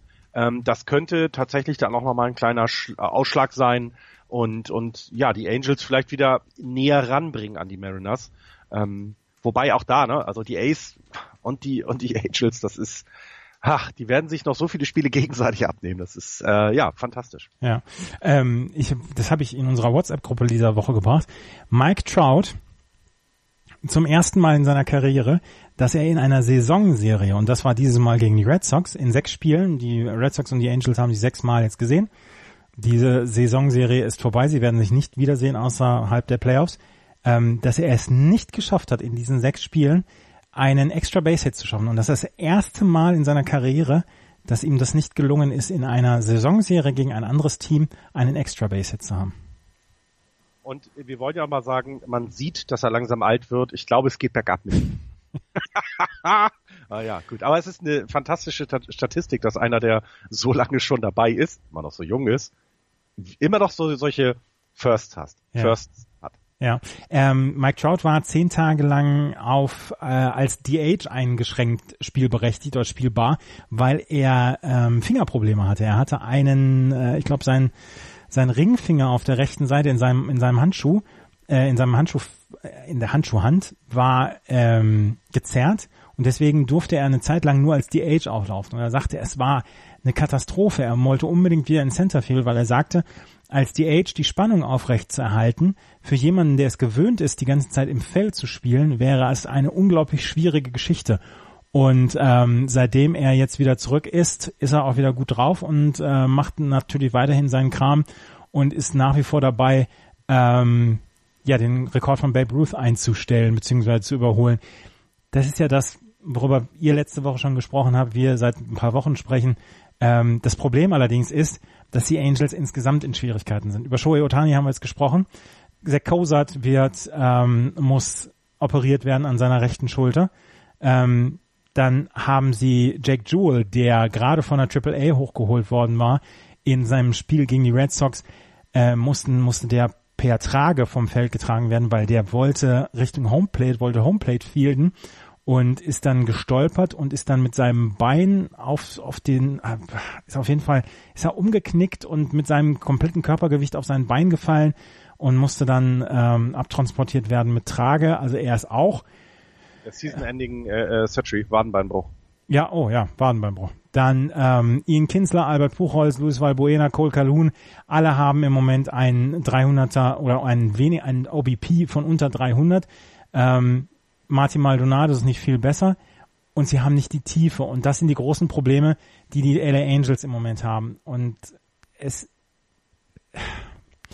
es riecht wieder danach, dass wir wieder Playoffs ohne Mike Trout erleben werden.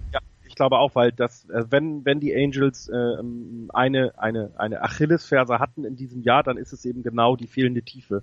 Also das, dass das Pitching insgesamt nicht gut war, haben wir vor der Saison gesagt. Das hat aber eben ja mit, mit den Verpflichtungen von Otani zum Beispiel in der Offensive ja ein bisschen das so aufwiegen können oder, oder haben sich damit halten können. Ähm, aber sowas wie jetzt, diese verletz verletzten Misere, das darf nicht passieren. Damit äh, schwächen sie sich so dermaßen, ähm, dass ich nicht das Gefühl habe, dass sie nochmal diesen Drive kriegen können. Ähm, es, ich, ich weiß es nicht. Es wäre ihnen ja total zu gönnen, in die Playoffs zu kommen, weil sie eine tolle Geschichte haben mit Mike Trout. Die kannst du jedes Jahr immer wieder äh, überall erzählen. Sie haben aber eben die jetzt mit dem, mit dem sensationellen Rookie-Start von Otani ja noch mehr zu erzählen. Aber du würdest dann damit ja verhindern, dass die Mariners in die Playoffs kommen. Und das möchte eigentlich auch keiner. Ach, ist das alles ist das, ist das gruselig. Ähm, die sind aber ja auf insgesamt einem guten Weg. Ich glaube auch, dass ähm, sie zur Trading Deadline noch ein, an ein, zwei Stellschrauben was machen müssen. Du hast gerade die Verletzten angesprochen und ich habe ja auch nochmal gesagt, dass da sogar jetzt wieder eine Season-Ending äh, äh, Surgery ist. Ähm, dass sie da noch ein bisschen was machen und äh, ja, aufs nächste Jahr hoffen, dass alle gesund bleiben. Mike Trout hat einen On-Base-Percentage von 461. Das ist sein Karrierebestwert in diesem Jahr bislang. Ähm, seine Slugging Percentage ist bei 6,41. Auch das ist ein Karrierebestwert in diesem Jahr. Und sein OPS ist dann 461 plus 641, 1102. ja, gut. Ich finde, ich finde, wir sollten mal aufhören, über andere Baseballspieler als gut zu reden, sondern sollten immer sagen, wie viele Stufen er unter Mike Trout steht. Ja. Und werden wir nicht viele Baseballspieler finden, die viele Stufen unter Mike Trout sind. Es ist ein, ein, ein fantastische Zeit, äh, äh, in der wir leben, dass wir Mike Trout erleben dürfen, ja, tatsächlich. Ja, ja, es ist, äh, es klingt jetzt so epochal, aber es ist es. Ja, es ist. Es ist wirklich so. Wir erleben einen der, einen der ganz, ganz, ganz großen Spieler der Baseball-MLB-Geschichte und wir erleben ihn live. Und das ist nicht zu, zu übertrieben. Und wir reißen uns seit ein paar Wochen die Beine aus, dass wir immer wieder über, ähm, über seine, über seine Klasse, über seinen, über seinen Status sprechen, aber es geht halt auch nicht anders. Es tut uns leid, wir können nicht anders, als über die Genialität von Mike Trout zu sprechen. Und er ist leider im falschen Team im Moment. Ja, genau. Also ganz ehrlich, wir müssen es auch tun, weil den Hörern muss klar werden, dass hier Geschichte geschrieben wird und ähm, dass wir dabei sind. Ja, aber genau, ist er im falschen Team? Ich glaube, dass ach, mit Otani hatten sie jetzt was getan. Du hast immer noch mit Andrelton Simmons einen, einen, einen richtig guten Spieler dabei.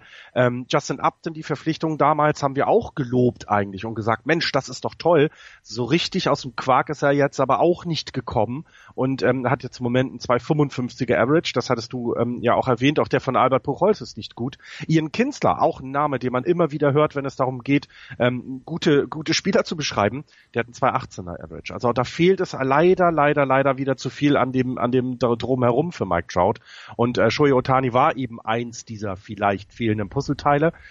Ja, und jetzt fallen sie alle weg wie die Fliegen, weil sie verletzt sind und dann ist es richtig schlecht. Aber äh, welche, welche Chance haben denn, ne? Also A, welche Chance hat Mike Trout, dass sich daran mal etwas ändert? Also um ihn herum, ähm, sie versuchen es ja. Sie versuchen ja, ihm ein Team zusammenzustellen, mit dem er dann, ja, mit denen sie dann um die äh, äh um die Playoffs mitspielen und vielleicht auch mal da eine weitere Rolle spielen. Aber es gibt immer so viele Sachen, die leider, leider, leider schiefgehen bei den Angels, so dass er immer irgendwie hinten ran bleibt. Und ich, ich, ich, es gibt dafür ja keine Lösung. Es gibt im Moment keine Lösung für diese Saison und ich sehe es auch nächste Saison nicht.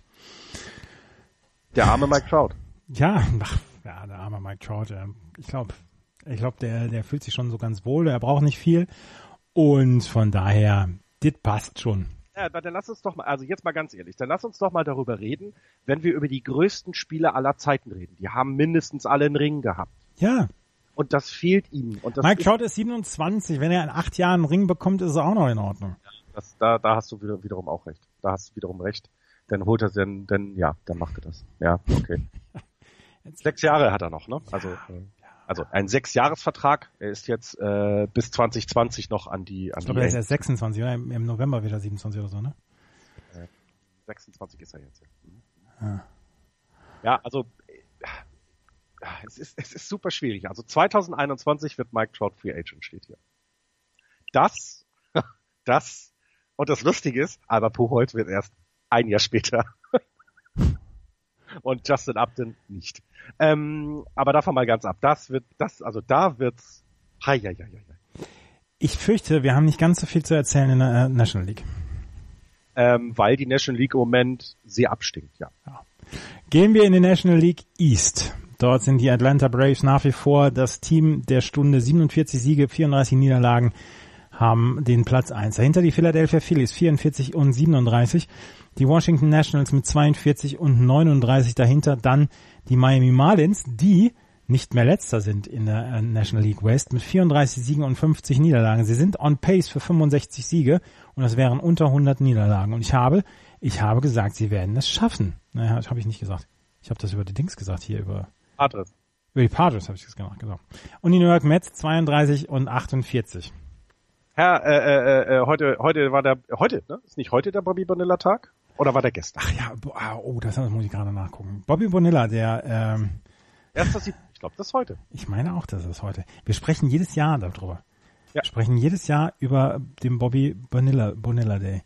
Naja, und äh, ich hatte es gestern, hatte ich es irgendwo äh, äh, quer gelesen, dass äh, an dem Bobby Bonilla Tag die Mets auf dem letzten Platz in der, in der National League East sind und dass so vieles auch über die New York, New York Mets dann sagt. Ja, also äh, für, für die Leute, die es, die es noch nicht, die es noch nicht äh, so richtig mitbekommen haben, die New York Mets äh, zahlen Bobby Bonilla, einem Spieler, der vor 5.383 Tagen das letzte Mal für die New York Mets auf dem Feld gestanden hat, bis 2035 jedes Jahr 1.193.248 Dollar und 20 Cent.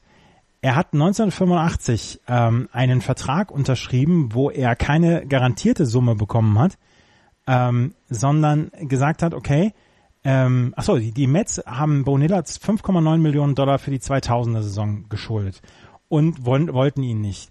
Und dann haben die der Club mit ähm, mit seinem mit seinem Manager, glaube ich, ähm, Gilbert, haben sie acht Prozent ähm, Zinsen ausgemacht und das ähm, aufgestockt auf, ähm, beziehungsweise gesagt, wir zahlen ab 2011 bis 2035 dieses Geld. Und deswegen zahlen sie jetzt seit 2011 jedes Jahr ähm, 1,19 Millionen Dollar an Bobby Bonilla. Ist das nicht toll, wenn du weißt, bis 2035 kriegst du jedes Jahr eine Million Dollar? Ich würde es nehmen. Ich würde es auch nehmen. Ich würde aber auch einmal gerne im Trikot der Mets spielen, weil dann hätte ich ein MLB-Spiel äh, gehabt. Aber das ist was ganz anderes. Ähm, ja, äh, und, und äh, es ist eben so faszinierend, dass eben genau an diesem Tag ähm, die Mets letzter sind. Und das sagt so viel im Moment über diese Franchise aus. Da ist so viel im Argen, ähm, dass wir, äh, ja, dass sie unter dem Miami Marlins stehen, über die wir vor der Saison gesagt haben und viele Analysten gesagt haben, dieses Team ist einfach, ja, das ist im Moment nicht darauf ausgelegt zu gewinnen. Und bei den Mets hat man es nicht gesagt. Ähm, und wenn Tim Thibault die Schlagzeilen anführt bei den Mets, dann, ne, dann, dann ist dann wirklich, dann, dann, ja, ist alles. Ich habe den, ich war jetzt nicht ganz auf vorbereitet auf den Bobby Bonilla Day, deswegen wir werden den Artikel über den Bobby Bonilla Day und warum Bobby Bonilla bis 2035 noch jedes Jahr 1,19 Millionen Dollar bekommt, werden wir nochmal verlinken im Beitrag. Ich habe dir den gerade geschickt. Mhm. Alles klar, nehme ich mit auf. Ich habe gestern, ich habe gestern hier äh, mich vorbereitet auf diese Sendung und dann habe ich natürlich auch über die Mets äh, mich informiert und dann stand da eine Information und dann dachte ich, twittere ich die jetzt und, und werde einen ehemaligen Bundesliga- und Nationalspieler mit, mit da rein taggen und dann dachte ich, nee, dann ist er sauer. Du, ich, ich weiß, um wen es geht, aber dann erzähl doch mal das, was du jetzt erzählt hast. Tim Tebow, der für die ähm, für das Double A Team der New York Mets spielt, ähm, ist Outfielder bei den Binghamton Rumble Ponies, was übrigens ein überragend guter Name ist. Die Binghamton Rumble Ponies. Und der ist jetzt für in der Minor League zum Eastern League All-Star Roster hinzugefügt worden. Tim Tebow, ihr kennt ihn alle, damals Quarterback in der NFL gewesen. Dann hat er sich gedacht, Mensch, da spiele mal, spiele ich jetzt mal Baseball. Hat in diesem Jahr 261er Average, 12 Doubles, 5 Home Runs, 30 RBI. Ist, äh, sein 733er OPS ist der 35 beste in der Eastern League und er hat einen Average von 318 im Juni. Und ähm, es gibt einen ehemaligen Bundesliga- und Nationalspieler von den Solingen Alligators, das ist der Moritz Buttgereit. Und den haben wir ein bisschen aufgezogen, vielleicht ein bisschen zu häufig aufgezogen, weil der keine gute Meinung hat von Tim Tebow als Baseballspieler. Er sagt, Tim Tebow ist kein echter Baseballspieler. Jetzt ist er schon in der Double A und es gibt es gibt Gerüchte, ob äh, Tim Tebow dieses Jahr noch in einem Big League Roster äh, gebracht wird. Allein um der Show wegen. Ich meine, die Mets haben dieses Jahr überhaupt nichts mehr zu verlieren. Nein, haben sie definitiv nicht. Ähm, und ähm, du musst, also sie sind ja schon immer, ein, sie ziehen ja schon immer, muss man sozusagen, ein anderes Publikum ab als äh, an, als es, äh, als die, die zu den Yankees gehen. Also du hast ja bei den Yankees mehr noch Tourismus als sag mal, die Hard Fans, so, so mal zu sagen, ähm, weil die Yankees eben die größte Franchise der Welt sind. Ähm, und, und ja, damit die Leute wieder irgendwas zu sehen bekommen, ist das vielleicht tatsächlich ja, der Zirkus, weißt du, so, du, du musst dann wirklich irgendwie rosa Elefanten aufstellen, damit die davon abgelenkt werden, wie schlecht diese Saison für die Mets ist. Und äh, es ist gruselig. Äh, es ist wirklich gruselig, wenn das die Geschichten sind, die dein Team schreibt. es ist wirklich, wirklich gruselig. Moritz, Grüße. Ja. Was willst, was willst du jetzt erzählen? Es gibt halt einfach nichts. Ja, gibt nichts. Und wie gesagt, sie werden Ende des Monats werden sie Jacob de Grom, Noah Syndergaard nicht mehr drin haben. Ähm, ja, ich glaube, oh, Mets-Fan zu sein in diesen Tagen, das ist Ach, oh, nicht schön. Die Atlanta Braves haben seit dem 27. Mai zum ersten Mal wieder ihr Wunderkind Ronald Acuna Jr. einsetzen können. Er war äh, mit Rücken- und Knieproblemen war er ausgefallen.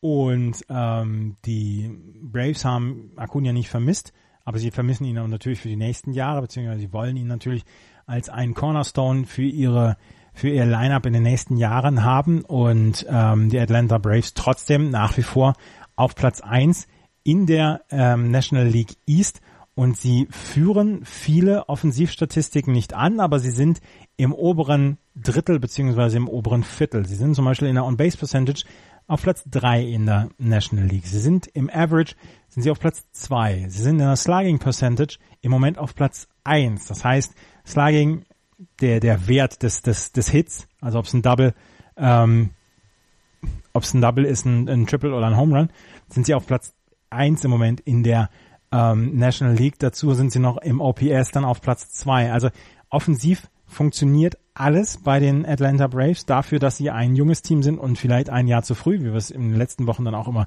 besprochen haben. Und in den letzten 30 Tagen funktioniert alles. Kurt Suzuki, Catcher, hat 50 At-Bats in seinen letzten 30 Tagen. Er ist kein Everyday-Player. Er muss mhm. sich das im Moment ähm, teilen mit Flowers. Ähm, aber ein 360er Average und 441er on Base Percentage. Wunderbare Zahlen. Freddie Freeman ist okay mit einem 277er Average, aber er kommt auf Base in 35% der Fällen. Ozzy Albies mit einem 269er Average. Also offensiv funktioniert es, nicht überragend, aber es funktioniert, es reicht. Und im Pitching bekommen sie in den letzten 30 äh, Tagen wieder mal von Mike Fontinewitz eine überragende Leistung. Sie bekommen von Anibal Sanchez Superleistungen, von Sean Newcomb bekommen sie Superleistungen. Ähm, auch aus dem Bullpen bekommen sie gute Leistungen. Also da läuft eigentlich alles richtig, richtig gut bei den Atlanta Braves. Ja, und die, die, die testen ja auch rum, ne? Ich glaube, ich habe es mal überflogen. Ich glaube, es sind fast über 40 Leute, die sie schon at bat hatten.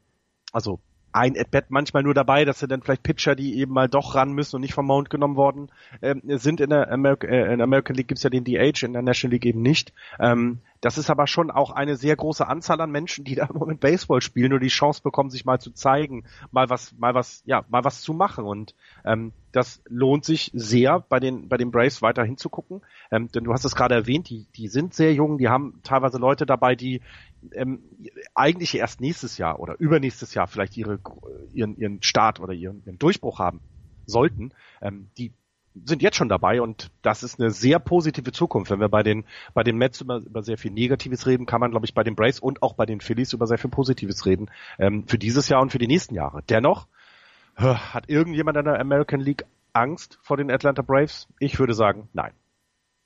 Nee, nee ähm, die American League braucht im Moment vor keinem Team der National League Angst haben. Ich gucke ich guck mir jetzt die 15 Teams an. Es gibt kein Team, wo ich im Moment als Red Sox-Fan sagen würde, in einer World Series habe ich Angst vor denen. Wenn die Dodgers Clayton Kershaw zurückbekommen und ähm, vielleicht dann mit äh, ihre verletzten Probleme dann bis zum Ende der Saison auf die Reihe kriegen, kann ich mir schon vorstellen. Die Arizona Diamondbacks könnten tricky sein. Die Chicago Cubs sind natürlich immer ein gefährliches Team, aber die haben es in dieser Saison noch nicht so richtig gezeigt. Die Milwaukee Brewers, zu unerfahren für die Playoffs, kann ich mir im Moment nicht so richtig vorstellen. Atlanta, Philadelphia, Washington vielleicht, Washington, aber auch die, ähnlich wie die Chicago Cubs, haben es in dieser Saison noch nicht richtig gezeigt und von daher, nee. Also ich, gucke da, ich guck da mal gerne aufs Run Differential und das ist ähm, bei den Chicago Cubs bei plus 98. Ich, ich zähle mal eben die Zahlen äh, der American League auf. Houston Astros 171. Ähm, die Red Sox haben glaube ich auch über 100, ne? Die Red Sox haben 129 und die Yankees 101. Lediglich die Cleveland Indians sind mit 54 nicht so gut dabei. Das heißt also, die, die, sie dominieren, obwohl sie diesen engen Kampf haben. Sie dominieren und sie gewinnen ja, regelmäßig mit weitem Abstand. Und das machen nur die Chicago Cubs in der National League.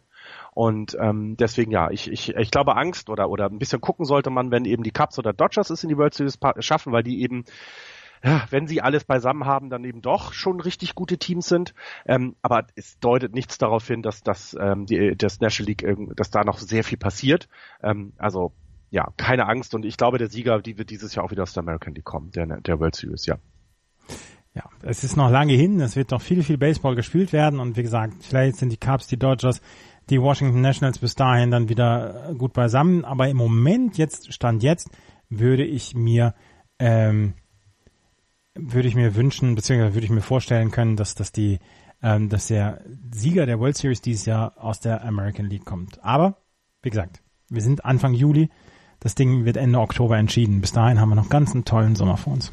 Ja, und auch in der, ähm, äh, auch in der National League eben den Kampf um die Playoff-Plätze, der dann ähm, im Moment ja, wenn du so willst, ne, die Phillies, Nationals, Cardinals, Cubs, äh, äh Dodgers im Moment noch, die werden aber irgendwann wahrscheinlich die Division anführen und die Giants nehme ich da sogar ein bisschen raus, dafür sind sie nicht konstant genug. Du hast aber eben hier dann vielleicht den Fokus, ne? Dieses, was passiert innerhalb der Division. Die Braves sind nur drei Spiele hinter den, äh, äh, vor den Phillies und fünf Spiele vor den Nationals.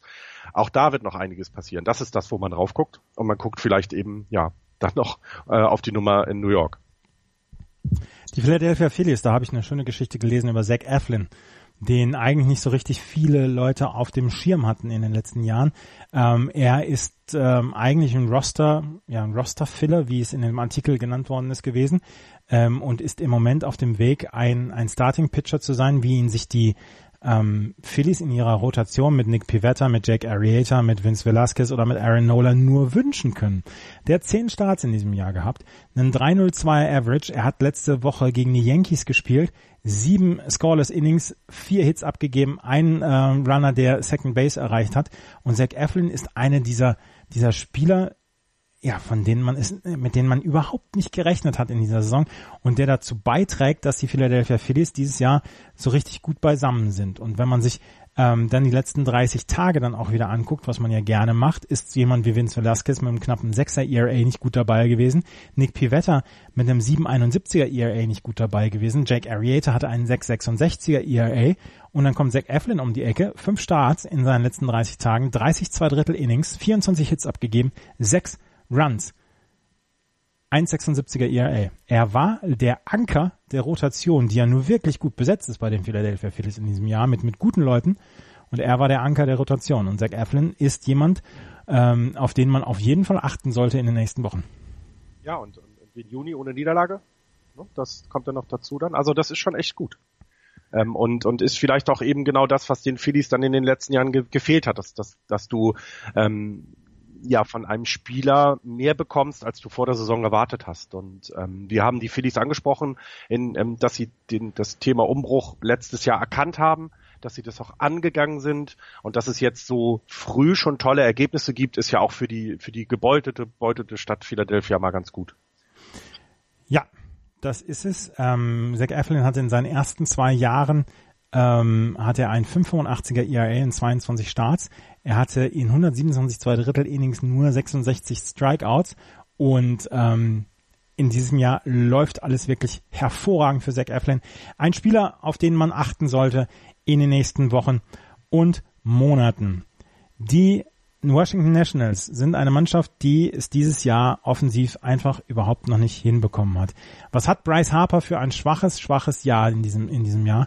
Und dann haben sie am ähm, Freitag die Philadelphia Phillies vor die Flinte bekommen, sieben Home Runs geschlagen, 17 zu 7 gewonnen und hinterher war die Stimmung bei den Nationals im, im Clubhaus so gelöst, wo dann auch der Manager gesagt hat, ähm, Dave Martinez, der hat gesagt, oh man, ey, das das haben wir gebraucht. So ein Spiel haben wir mal gebraucht, wo bei jedem, wo es bei jedem mal geklickt hat und wo jeder sich mal oder hinterher reingekommen ist ins Clubhaus und gesagt hat, das war ein ordentliches Spiel. Bryce Harper ist nach wie vor eine Katastrophe offensiv. Er bekommt aber inzwischen wieder seine Walks. Ja. Das ist das, was wichtig ist und das, was der, der Anfang ist äh, um überhaupt wieder in diesen offensiven Rhythmus zu kommen. Er hat in seinen letzten sieben Spielen oder in seinen letzten sieben Tagen, wo er 18 At-Bats hatte, hat er insgesamt, äh, muss ich jetzt gerade mal gucken, acht Walks äh, produziert. Ein 5,38er On-Base Percentage. Wir können damit rechnen, dass Bryce Harper die schlechteste Phase der, Saison überstanden hat. Ich meine, noch schlechter geht's ja nicht mehr. Von hier aus kann es nur noch aufwärts gehen. Ähm, und dass er so langsam wieder in Form kommt. Wer allerdings eine wirkliche Sensation ist, das ist Juan Soto. Juan Soto, der dieses Jahr als Rookie äh, reingekommen ist, bis ähm, in die in das Line-up der Washington Nationals, ist 19 Jahre alt. Jetzt habe ich noch, ich hatte noch ein paar Statistiken zu Juan Soto. Das habe ich jetzt. Ah. Juan Soto hatte in diesem Saison, in dieser Saison hat er schon acht Home Runs geschlagen in 120 At Bats, 39 Hits, ein 3,25er Average, 4,34er on Base Percentage. Er ist im Right Field der Washington Nationals unterwegs und er ist im Moment der Offensivmotor der Washington Nationals und das ist ein Spieler, auf den ihr unbedingt achten solltet, weil der ist wirklich aufregend und auch im, im, in der Defensive aufregend. Mhm, genau, das kommt noch dazu. Ähm, liegt auch so ein bisschen daran, dass eben ähm, ja auch Verletzungen, die die die ähm, Nationals weiterhin ja plagen. Ne? Also das haben sie, das das das hört ja einfach nicht auf bei denen. Ähm, und ja, ähm, das ist eine das ist eine sehr positive Geschichte. Ähm, aber wenn du jetzt gesagt hast, dieses 17 zu 7 Spiel, das alle mal gelöst sind, wenn du dir das Spiel darauf anguckst, haben sie auf der Backen, also 3-2 verloren, ist nicht auf der Backen gekriegt, aber dann hält das vielleicht nicht nicht so lange an, wie man vielleicht gehofft hätte. Ähm, ich erwarte jetzt und diese Forderung ähm, kann ich auch so stellen. Ich erwarte jetzt, dass die Washington Nationals den Juli und August ja, endlich mal so gestalten, wie man, wie man es vor der Saison gedacht hat. Also ähm, dominieren, offensiv wie defensiv. Also äh, wenn du, wenn du in deinem, äh, wenn du dein Starting Pitching mit Leuten wie Max Scherzer, mit Gio Gonzalez, mit Tanner Rourke hast, da muss was kommen. Also es tut bei, bei aller Liebe, aber das geht so nicht. Und ähm, die müssen jetzt, die müssen jetzt auch liefern, sonst nehme ich sie einfach nicht mehr ernst und dann bricht die Mannschaft auch ähm, nächstes Jahr rund um Bryce Harper, also um, um seine Free Agency, dann wird da wird das mit, dann wird es da nicht nicht mehr weitergehen. Also dann wird er die die die Nationals, dass er sie verlassen wird, ist glaube ich schon klar. Ja, aber ja, wird auch drumherum einiges. Äh, das, das, die, die Frage ist ja, wo geht er hin? Aber das ist ja auch eine Geschichte. Ähm, Giants. Punkt. Ach ja, er geht ja zu den Giants, ist richtig. Warte, warte, warte, warte, jetzt geht gleich wieder ein Autovideo ah. an von CBS Stores. ich glaube fest daran, dass äh, Bryce Harper zu den Giants geht, damit ich mich äh, nächstes Jahr äh, in, in, der Vorschau darüber ärgern kann, dass er doch woanders angegangen ist. Ähm, ich hatte so ein paar tolle Statistiken. Ich kann ja doch mal sagen, Steven Strasberg, 10-Day DL, Matt Adams, 10-Day DL, äh, Ryan Zimmerman, 60-Day DL, also die haben halt auch eben genug Leute äh, wieder mal auf der auf der Verletztenliste und das äh, ist ja schon über Jahre ein großes Problem der Nationals. Ähm, dann ist jetzt diese diese diese Delle bei bei bei Bryce Harper gewesen und äh, hoffen wir, dass er ähm, dass er da jetzt raus ist. Du hast gerade erwähnt, was in den letzten Tagen los war ähm, und ähm, Nichtsdestotrotz sind die, ist die Saison der Nationals im Moment eine Enttäuschung bis dahin. Aber du hast es ja selber gesagt, wir sind erst im Juli, der startet gerade. Es kann ja noch so viel passieren. Und ähm, gehen wir mal davon aus, dass das weiter positiv bleibt und dann, ja, dann hoffe ich darauf, dass sie vielleicht es sogar mal schaffen, in die, in die World Series zu kommen. Ryan Zimmerman hat seine erste Aktion auf dem Feld gehabt. Du hast es eben gesagt, er ist auf der 60-Day DL, ähm, hat ähm, ja, seinen, seinen ersten, seine ersten Einsätze auf dem Feld gehabt, aber er ist noch weit entfernt davon, wirklich wieder ins Lineup zurückzukehren. Jeremy Hellickson ist gestern zum ersten Mal nach seiner 10-Day DL, nach seinem 10-Day DL Aufenthalt wieder auf dem Mount gestanden gegen die Phillies. Äh, Steven Strasberg hatte eine Bullpen-Session am Donnerstag, 25 Pitches hat er dort geworfen. Ähm, er, er soll jetzt, ähm, er soll jetzt die, soll jetzt dann nochmal einen, ähm, er soll Rehab-Starts bekommen und ähm, da wollen sie allerdings sehr, sehr, sehr, sehr sachte rangehen in den nächsten Tagen, weil Steven Strasberg brauchen sie auch on the long run. Äh, und der soll jetzt nicht wieder ausfallen. Er hatte ja schon eine Tommy John Surgery damals.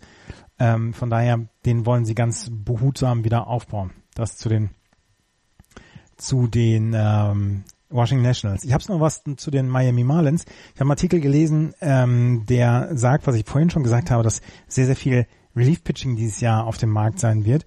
Und die Miami Marlins haben eine ganze Menge davon. Ähm, Kyle Barraclough zum Beispiel hat einen 1,05er ERA. Drew Steckenrider, einer der besten Namen auch der Liga, ja. hat ähm, eine Strikeout Rate von 10, über 10 Strikeouts per 9 Innings. Adam Conley hat als Reliever schon äh, durchaus ähm, Fortschritte gemacht, beziehungsweise hat gute Einsätze gezeigt. Und alle drei werden oder haben ihre Free Agency erst nach 2021. Das heißt, da ist aus dem heiteren Himmel sind drei Spieler ähm, entstanden, für die es Trade-Gegenwert geben könnte für die Miami Marlins, dass sie eventuell ihren ähm, ihren Rebuild so ein bisschen beschleunigen können und wir können alle davon ausgehen, dass zwei, drei Relief-Pitcher bei den ähm, Miami Marlins, die dieses Jahr sehr, sehr gut produzieren, dass die zum 31. Juli nicht mehr bei den Marlins sein werden und damit dann den Rebuild dann auch so ein bisschen, vielleicht ein bisschen beschleunigen können. Ich wollte aber gerade sagen, die Frage stellt sich ja, wohin geht's denn? Ne? Also was ist das Ziel der Marlins? Und äh, das sehe ich noch nicht. Ähm, du hast es jetzt äh, angesprochen, dass mal, dass das erste Mal so ein bisschen ja so ein bisschen Gegenwert da ist. Ne? Also alle Trades, die sie bisher gemacht haben, sind ja nicht so richtig eingeschlagen, würde ich jetzt mal behaupten. Ähm, und und, und ja, man, man kann sehr gespannt sein, sehr gespannt sein, was dann darum passieren wird. Mhm. Also ich meine, Stalin Castro hast du geholt, der bringt nix, ne? Und ich glaube, der ist auch, der wacht auch jeden Morgen zwar im wunderschönen Miami auf, also das ist echt toll da unten, aber, aber denkt sich auch Tränen auf. Ja, immer. Und morgens guckt er in den Spiegel und sagt, heute noch und du schaffst es. Ja, Start. ich meine, er ist, ja, er ist im Giancarlo Stanton Trade damals ähm, ja. gekommen für die Miami Marlins. Aber wie gesagt, sie haben jetzt drei Relief Pitcher und eventuell, eventuell ähm, gibt es ähm, gibt es Hoffnung am Horizont für die Miami Marlins. Ich finde es schön, wie du es sagst. Ja. Sollen wir mal in die National League Central, National League Mitte wollte ich gerade sagen, gehen? Mitte, ja, nicht schlecht. Ja, gehen wir in die Mitte, ja. Die Milwaukee Brewers führen nach wie vor mit 48 Siegen und 34 Niederlagen. Dahinter die Chicago Cubs 46 und 35 die haben die letzten drei Spiele gewonnen, unter anderem jetzt gestern in einem Slugging Contest gegen die Minnesota Twins mit 14 zu 9. Dahinter die St. Louis Cardinals 42 und 39, die haben ihre letzten drei Spiele verloren, unter anderem gegen die Braves letzte Nacht mit 11 zu 4. Die Pittsburgh Pirates mit 39 und 43 und die Cincinnati Reds mit 35 und 48. Und jetzt muss ich gerade die Geschichte mit den Cincinnati Reds loswerden. Warte, warte, warte, warte, warte. Der Herr Lorenzen hat, hat was ganz Großartiges geschafft. Ähm, der Pitcher, der hat in seinen letzten drei At-Bats drei Home Runs.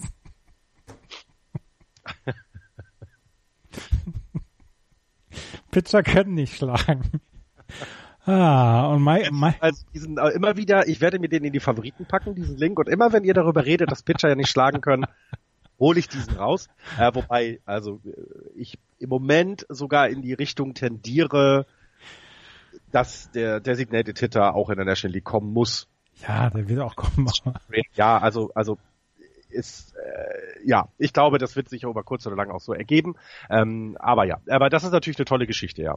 Mhm. Ich muss jetzt mal gerade, es tut mir leid, das, das, jetzt bin ich wieder nicht vorbereitet, aber der hat in seinem letzten At-Bat hat er einen Grand Slam sogar geschlagen, Michael Lawrenson. Und wie gesagt, in seinen letzten drei At-Bats hat er drei Home Runs geschlagen und ist der erste seit 2001. Äh, damals Mike Hampton von den Rockies, der in drei aufeinanderfolgenden äh, At-Bats ähm, die einen Home Run geschlagen hat. Und damals waren die Colorado Rockies, glaube ich, sogar noch National League. Sind sie auch heute noch? Die Colorado Rockies sind weiterhin noch in der National League. Ja, ja, ja. Ähm, ich hatte so eine schöne Geschichte. Warum, warum ist das wieder? Ja. Auf jeden Fall, Michael Lawrence hat ja sogar nicht mal als Starting Pitcher diesen Grand Slam geschlagen, sondern als Pinch Hitter. Ja, ja, ja. Aber manchmal, also ich, ich, ich kann ja jetzt äh, ne, von den Giants erzählen, dort wartet ja auch immer auf der Bank ein, ein, ähm, ein Pitcher, der, der schlagen kann. Und ähm, es gibt ja immer wieder die Diskussion, ob er dann wirklich nicht mal als äh, Pinch-Hitter eingesetzt wird, ähm, wenn mal wieder äh, von der Bank nichts kommt. Ja. Und es ist äh, immer wieder überraschend. Also, es ist natürlich eine lustige Geschichte, aber ähm, wir dürfen ja nicht außer Augen lassen, die Gefahr, dass dir dein Pitcher irgendwie durch ein Hit-by-Pitch ähnliches ähm, ähm, verloren geht, ist einfach sehr groß und ähm, ich bin mal gespannt, die, die, die, ähm, die, die American League zeigt es ja, wie es gehen kann. Ich bin mal sehr gespannt, was da in den nächsten Jahren passieren wird. Wir müssen ja dazu hinkommen, ähm, auch Verlässlichkeiten für Teams zu haben und wie viele Pitcher sind eben schon raus, weil eben genau sowas, das hatten wir diese Saison ja, ich glaube zweimal, ne, dass sie mit dem Broken irgendwas dann raus sind und das ist nicht gut. Ja. Das ist einfach nicht gut. Aber Michael Lawrence, das alte Hitting-Wunder, ne? Da haben wir jetzt die Cincinnati Reds auch mal ein bisschen mit in der Sendung gehabt mehr braucht man auch über die Cincinnati Reds nicht jetzt zu erzählen. Und ich bin, so leid es mir auch tut, aber auch über die Milwaukee Brewers, finde ich, gibt es, gibt es nicht so viel zu erzählen. Ähm, sie führen die Liga an, aber überzeugt bin ich von dem Team immer noch nicht, muss ich ehrlich gestehen. Sie sind 17. was das Betting in der gesamten MLB angeht, äh, äh, nicht das Betting, die, die Runs angeht. Ähm, beim Pitching sind sie im, im, im oberen Drittel mit, mit ähm, übergreifenden ERA von 3.54. Ähm, ähm, ich traue den Brewers aber einfach gar nicht so richtig viel was zu. Vielleicht überstrahlen aber auch die Top-Teams aus der American League im Moment alles, dass man sagt so, nee, die sind nicht so stark, wie sie scheinen. Die Brewers sind für mich auch nicht so richtig greifbar, möchte ich dann ähm, dazu sagen. Also ich tue mich auch im Moment noch schwer mit einer Bewertung, äh, beziehungsweise mit einer Einordnung dieser Milwaukee Brewers, aber sie kriegen es offensiv geregelt. Und wenn man das sich als anguckt, Jesus Aguilar, der ähm, auf der First Base spielt und sich mit Eric Thames das teilt, der hat in den letzten sieben Tagen zum Beispiel einen 400er Average gehabt, 455er on Base Percentage. Eric Thames hat zwei Home Runs geschlagen, Aguilar sogar drei. Dazu kam es von, von Broxton und Jellick bekamst du noch zwei Home Runs, über 300er ähm, Average beziehungsweise 400 on Base Percentage. Das ist sehr, sehr gut. Und das ja. sind, das sind gute, gute Zahlen, die die ähm, Milwaukee Brewers in den letzten sieben Tagen dann auch wieder abgeliefert haben, wo sie dann zwischen sich und den äh, Chicago Cubs immer noch so ein bisschen Abstand gelassen haben. Ja, ja, absolut. Und ich glaube auch, ich, ich, also ich glaube, dass man, dass, dass wir, dass, wir vergleichen halt aber auch auf zu hohem Niveau, würde ich jetzt mal sagen, äh, wenn wir das vergleichen. Weil wenn man sich das jetzt mal ganz nüchtern anguckt, dann, ähm, dann sind die Milwaukee Brewers mit, mit 47 Siegen ähm, das äh, zweitbeste Team in der National League. Äh, äh, Quatsch, mit 48, ich, ich habe jetzt auf die Brace geguckt, mit 48 Siegen sogar das beste Team in der National League. Und da muss man sie auch einmal so benennen.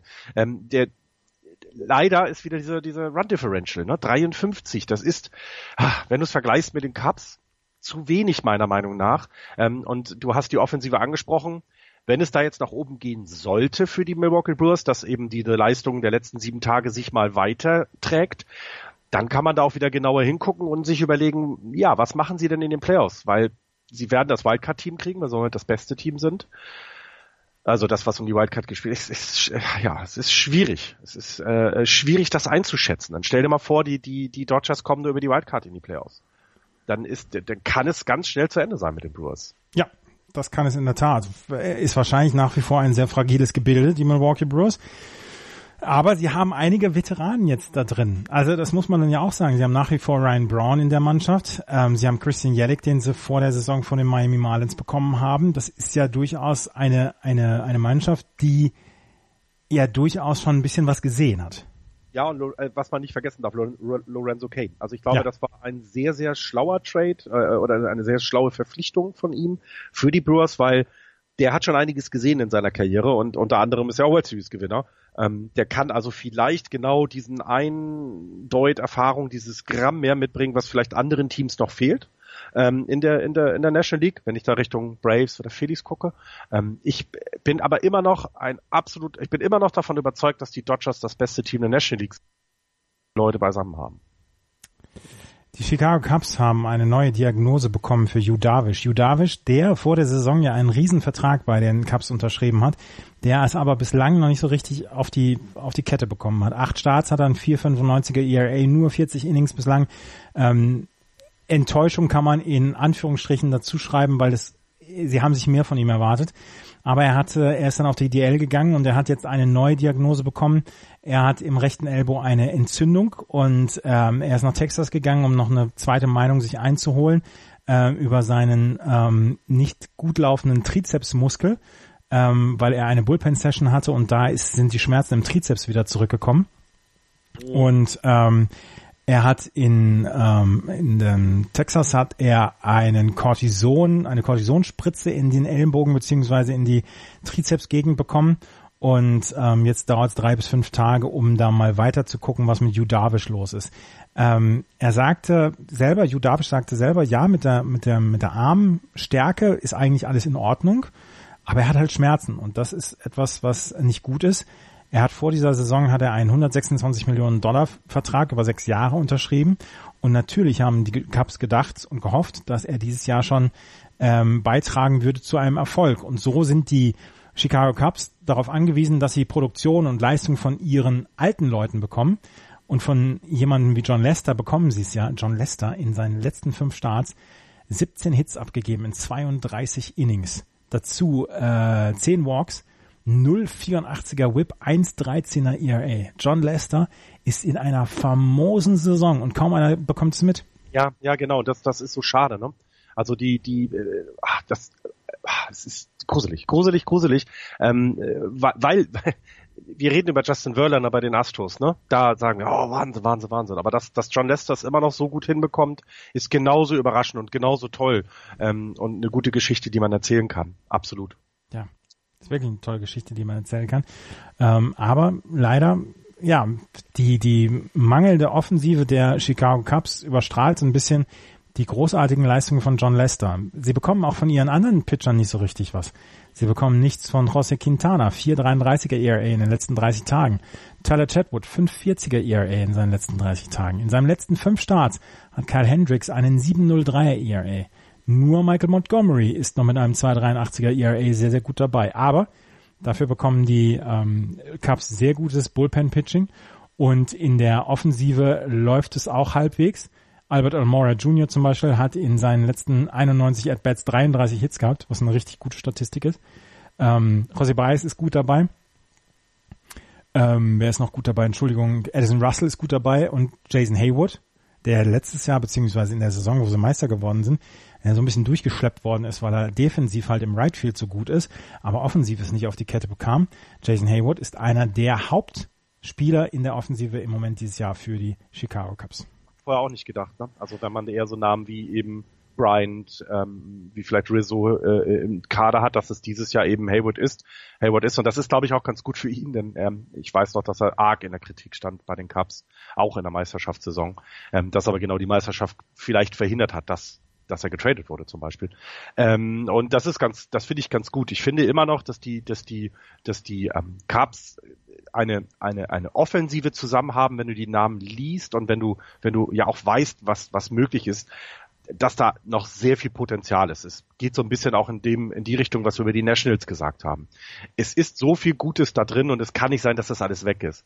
Deswegen sind meine Pferde immer noch gesetzt auf die Cups, äh, was die, was das äh, Playoff und auch den Sieg in der, in der Division angeht, ähm, würde ich sie überhaupt nicht rausrechnen. Wir haben erst Juli, jetzt gucken wir mal positiv voran und sagen, die gewinnen dann auch noch die Division. Ja, tun sie. Werden sie. Und es ist auch völlig in Ordnung, weil ich finde, sowas wie die Brewers, das, das hast du noch ein paar Jährchen länger. Ähm, das ist völlig in Ordnung. Und die Cubs, ja, ist doch gut. Ja, hast, du was, hast du was zu Pittsburgh? Oder zu St. Louis? Nein. Nein, also ich, du hast es ganz am Anfang einleitend gesagt. Es gibt tatsächlich sehr wenig über die National League zu erzählen. Und jetzt kommen wir in Westen, da wird es nicht besser. Und damit gehen wir in die AL West. In der AL West führen die Arizona Diamondbacks mit 47 Siegen und 36 Niederlagen. Dahinter anderthalb, dreieinhalb Spiele zurück die LA Dodgers 43 und 39. Die San Francisco Giants mit 44 und 40 ganz, ganz knapp hinten dran. Anderthalb Spiele vom Wildcard-Platz entfernt. Die Colorado Rockies sind auch nur vier Spiele vom Wildcard-Platz entfernt. 41 und 42. Und die San Diego Padres mit 37 Siegen, 48 Niederlagen. Im Moment auf Kurs 67, 68 Siege. Ja. Das würde dann äh, positive Nachrichten bedeuten. Ja, so sieht's nämlich aus. Jetzt sag mal, also fass du doch jetzt mal die San Francisco Giants bitte zusammen. Ich soll die San Francisco Giants. Ja, bitte. Wenn man, ähm, wenn man es feiert, dass ein Team das erste Mal seit zwei Jahren einen positiven Rekord in einem Monat hat, dann sagt das sehr viel über die letzten zwei Jahre und vielleicht auch ein bisschen das, was äh, ja dieses Jahr noch zu erwarten ist.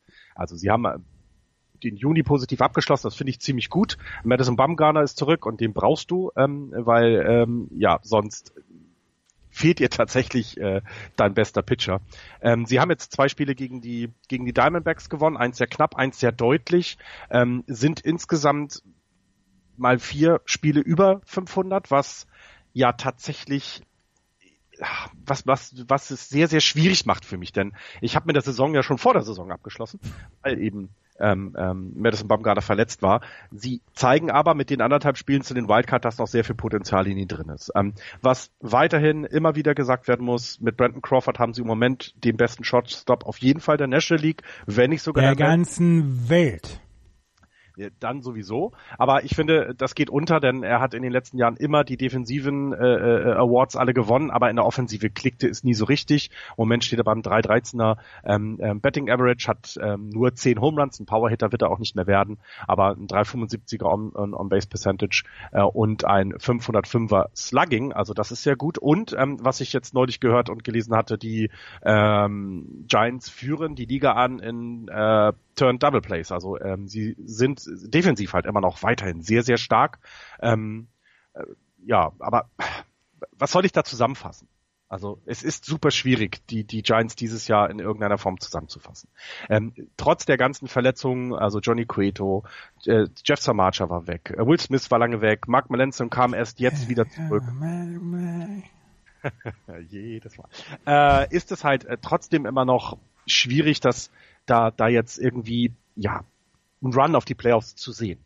Äh, positive Geschichten schreiben aber dann eben zum Beispiel Chris Stratton, ähm, auch Derek Holland äh, schreibt positive Geschichten, Andrew Suarez. Das sind halt Pitcher, die kommen, ähm, werden jetzt reingeworfen und müssen müssen ja dieses Team tragen, was von, von ihnen niemand erwartet hatte vorher, äh, wenn du eine Rotation mit Samacha, äh, Bamgana und Cueto eigentlich erwartest. Das finde ich ziemlich klasse. Auch Will Smith du kannst noch mal singen, äh, ist wieder zurück zu seiner Stärke, warum wir mal geholt haben. Das ist auch sehr, sehr positiv. Ähm, und ähm, wenn Mark, Mark Melanson jetzt mal nicht weiter verletzt bleibt, hast du ja dann auch endlich den Closer, den du die ganze Zeit haben wolltest. Wobei hat das Strickland das auch nicht so also so schlecht gemacht hat, bevor er sich die Hand gebrochen hat, weil er gegen die Tür geschlagen hat. Ähm, Aber, und, und was, was ähm, ist jetzt, äh, macht jetzt Anger Management, ne? Äh, muss er ja, ja. Ja, wenn du, wenn du eine völlig sinnbefreite Schlägerei mit Bryce Harper anfängst, ah. dein Team sich denkt, was ist denn in den gefahren? Und äh, danach beim Blown Safe dich selber verletzt, dann musst du, glaube ich, mal zum enger Management. Ja. Aber ich meine, das hat Jonathan Pepperborn auch schon mal gemacht. Mit Bryce Harper eine, eine Prügelei angezettelt. Aber wenn du dir die, ne, wenn du dir die Geschichte der Closer anguckst, dann waren das ja schon, also du musst ja, du musst ja eine gewisse Beklopptheit in dich tragen, um diesen Job zu übernehmen. Ja, ja, ja, ja. Genau. Ähm, was gut ist, ist, dass Brandon Belt auch wieder zurück ist. Ähm, ich mag die, ich mag ja dieses, dieses Infield sowieso sehr, sehr gerne. Joe Panic, ähm, Brandon Crawford und Belt und dann auf der dritten Base eigentlich ja Evan Longoria, der aber auch sich den Finger gebrochen hat. Jetzt ist da eben äh, Pablo Sandoval, der überraschenderweise, muss ich ja tatsächlich sagen, ich hätte das niemals erwartet, eine ziemlich okay Saison hat. Also er ist besser als das, was er jemals in Boston gemacht hat. Da hat er ja aber nur auch wirklich, das wisst ihr ja nun äh, selber, ähm, absolut grottenschlecht gespielt. Ähm, und ich finde, ich finde, äh, ich finde, das ist so eine der positiven Überraschungen bei den bei den Giants. Aber auch solche Leute wie Gorkis Hernandez, die äh, ja einen Job übernehmen, den dem man eben vorher nicht zugetraut hat. Ne? Und, und das, das finde ich gut und das finde ich toll. Wenn ich jetzt ähm, vorausblicken sollte, ich glaube nicht, dass sie es in die Playoffs schaffen werden. Das wäre auch meines Erachtens nicht schlimm, bei dem, was eben in dieser Saison oder beim Start der Saison alles passiert ist rund um die Verletzten. Ähm, es wäre natürlich super, wenn sie noch irgendwie die, die, die Dodgers weiter ärgern das äh, gefällt mir immer sehr gut. Die anderthalb Spiele auf die Wildcard, das ist natürlich schon so. Da guckt man eigentlich auch immer gerne hin. Ähm, ich vermute aber, dass eben die Dodgers noch viel machen werden zur Trading Deadline und wenn dann die Diamondbacks ähm, weiter ihre sehr solide Saison spielen, dann wird es super schwer werden für die Giants da überhaupt Wildcard-technisch was zu machen. Ich habe jetzt mal extra nachgeguckt für dich, wer so die besten Shortstops in der Liga sind. Ich habe mir die zwei Minuten Lebenszeit bekomme ich nie wieder. Aber ich habe mir die, die an, angeschaut, wer die besten Shortstops in der Liga gerade rein offensiv sind in diesem Jahr. Und erst auf Platz eins ist Andrelton Simmons äh, vom Average her. Nee, Entschuldigung, auf Platz eins ist Gene Segura von Seattle Mariners. Auf Platz zwei ist Andrelton Simmons von den LA Angels. Und in der Tat auf Platz drei ist Brandon Crawford. Ja. Und der nächste aus der aus der National League, äh, der Shortstop ist offensiv, ähm, was was den Average angeht, ist äh, Addison Russell von den Cubs. Dann kommt wieder lange Zeit gar nichts. Dann kommt Trevor Story. Hört mir doch einfach mal zu. ja, das, das, ähm, nein, das auch die Lebenszeit möchte ich mir eigentlich nicht. ja, aber wir, wir können sagen, Brandon Crawford ist wirklich ähm, der MVP in dieser Saison, oder? Ah, es wäre ihm sehr zu gönnen, weil er eben sehr unterschätzt war die Jahre aufgrund seiner nicht so starken offensiven Leistungen. Und, ich meine ähm, der MVP bei den bei den San Francisco Giants. Also jetzt hier League MVP, MLB, wen würdest du dann sonst sehen im Moment? Das wäre so die Frage. Also ich, ich weiß nicht, wer dieses Gesamtpaket, was ein MVP braucht, im Moment mir in der National League anbietet. Da gibt es nicht viel. Der Jeanette? Nein. Also Nick McCarkis? Nein. Freddie Freeman vielleicht noch. Der ist ein bisschen stärker, was die Offensive angeht, ein 316er ähm, ähm, Betting Average. Äh, er trägt ja das Team da sehr, sehr gut rund um, in, in, in Atlanta. Ähm, aber Most Valuable Player ist für mich im Moment Brandon Crawford. Ja. So wie Mookie Betts für mich das in der American League ist. Ja, da sind wir, also da sind wir auf einer, auf einer Wellenlänge. Ja, und äh, sonst, also Pitcher zum äh, äh MVP zu machen, halte ich immer für schwierig. Ähm, das hatten wir mit Clayton Kershaw ja mal, aber ich würde sagen, es gibt halt im Moment tatsächlich nicht mehr Spieler, die ein Team oder äh, so tragen. Also, ich weiß es nicht. Da bin ich vielleicht auch zu biased. Also absolut. Ja, ja das bist du. Ich, äh, ich habe ich hab ein Trikot von ihm. er war als kleiner Junge, ist er schon im alten Ballpark rumgelaufen und für ihn geht jeden Morgen ein Traum in Erfüllung. Er spielt im AT&T Park für sein Lieblingsteam. Ja, also ja, besser ja. kann man es nicht treffen. Ja, ist ja gut ich habe nicht so richtig viel zu, zu den Diamondbacks und zu den Dodgers und zu den Rockies und zu den San Diego Padres. Die San Diego Padres übrigens in der gleichen Situation wie die Miami Marlins. Sie haben einige Relief-Pitcher, die ähm, durchaus Interesse für Interesse sorgen könnten bei den anderen Teams. Wenn man sich das zum Beispiel anguckt, wer ist denn im Moment auf der ähm, in der Relief-Pitcher-Position? Brad Hand zum Beispiel, deren ähm, Closer ähm, sie haben einen 2,58er Average im Moment oder ERA von, jetzt muss ich Craig Stammen zum Beispiel, ähm, einen 0,79er ERA in 34 Innings. Und der wird im Moment ähm, tatsächlich etwas unterschätzt, ist Kirby Yates über den wir in dieser Saison, das weiß ich, noch nicht ein einziges Mal gesprochen haben. Kirby Yates mit einem 0,79er ERA. Auch für die San Diego Padres gibt es Möglichkeiten, hier ähm, ihren, ihren Roster beziehungsweise ihre Farm nochmal zu verstärken, indem sie Reliever an den Markt bringen und das werden sie höchstwahrscheinlich dann auch tun. Und, und das sind ja, da sind ja genau die Kandidaten ähm, auch ja, in der, in der eigenen Division, vielleicht sogar mit den, mit den ähm, Dodgers, ne? Wenn das Starting Pitching bei denen jetzt immer noch so wackelig ist, könnte es ja sein, dass du da was hin abgeben möchtest. Und die Dodgers haben eben eine Tiefe ähm, im Kader weiterhin und auch ähm, die Farm ist nicht schlecht, dass du da genau Abnehmer finden könntest. Und die Padres sind jetzt, glaube ich, nicht dafür bekannt, äh, also die traden auch mal gern innerhalb der eigenen Division. Ähm, ich, äh, ja, also ich, ich sehe da auch sehr viel Potenzial. Ähm, das ist aber dann vielleicht auch eben das, das neben dem, dass du bei den San Diego Padres äh, äh eben vielleicht äh, spektakuläres sehen kannst, was, was, äh, äh, wenn die spielen, weil sie so viele junge Leute haben, ist aber auch das einzig Positive über die Padres dann, ne? Ich, wenn sonst, was willst du dann American äh, National League West dann erzählen? Also was willst du erzählen? Willst du erzählen, dass die Diamondbacks mit solider Leistung die die die ähm, Liga anführen, ähm, also die Division anführen? Sie sind ähm, mit dem Pitching sehr gesegnet, das muss man ja sagen. Aber ne, also äh, es, es ist einfach nicht so einfach, da tolle Stories zu finden, gerade bei den Diamondbacks. Äh, Paul Goldschmidt, können wir immer wieder erwähnen, das ist einer der besten Spieler in der National League. Ähm, aber sonst ist da jetzt, wenig. Jetzt, wo Axel nicht da ist, können wir auch mal über Clay Buckholz sprechen, der einen wirklich guten Start in die Saison hatte bei den, ähm, bei den ähm, Diamondbacks. Sieben Starts hatte er bislang. Ja, genau. Sieben Starts hatte er, 38 Innings, ein 2,56er ERA. Jetzt ist er leider mit einer Verletzung auf die DL gegangen. Und ich habe auch in unserem WhatsApp-Chat schon ein Foto von Clay Buckholz rumgeschickt. Er sieht aus wie der junge Steve Buscemi. Was eher ein Kompliment für Steve Buscemi als für Clay Buckholz ist. Aber das wollte ich einfach nur dazu beitragen. Auf jeden Fall, Clay Buckholz ist im Moment, ähm, nachdem er so eine Woche lang über, über ein paar Problemchen ähm, geklagt hatte, da hat äh, Torrey Lavollo gesagt, ja gut, jetzt geht er auf die DL, jetzt schauen wir es uns an und dann äh, kriegt er die Schonung, um dann wieder zurückzukommen. Was machen wir mit den Dodgers? Ja, das ähm, die wirklich entscheidende Frage äh, in dieser, also in der gesamten National League, glaube ich, ist es genau die entscheidende Frage. Was machen wir mit den Dodgers? Ich, ähm, ich halte sie immer noch für das beste Team in der National League, wenn alle gesund wären. Ähm, es ist aber eben zu viel passiert, auch was Verletzungen angeht. Und das gut.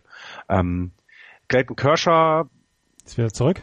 Ist zurück und ähm, der Thorsten Wieland hatte ein, zwei äh, Fotos in seine Timeline bei Twitter gepostet oder Videos, kurze Videos gepostet, wo äh, Kershers äh, Curveball, äh, der ja so wichtig für ihn ist, quasi so aussah wie vor seinen Verletzungen.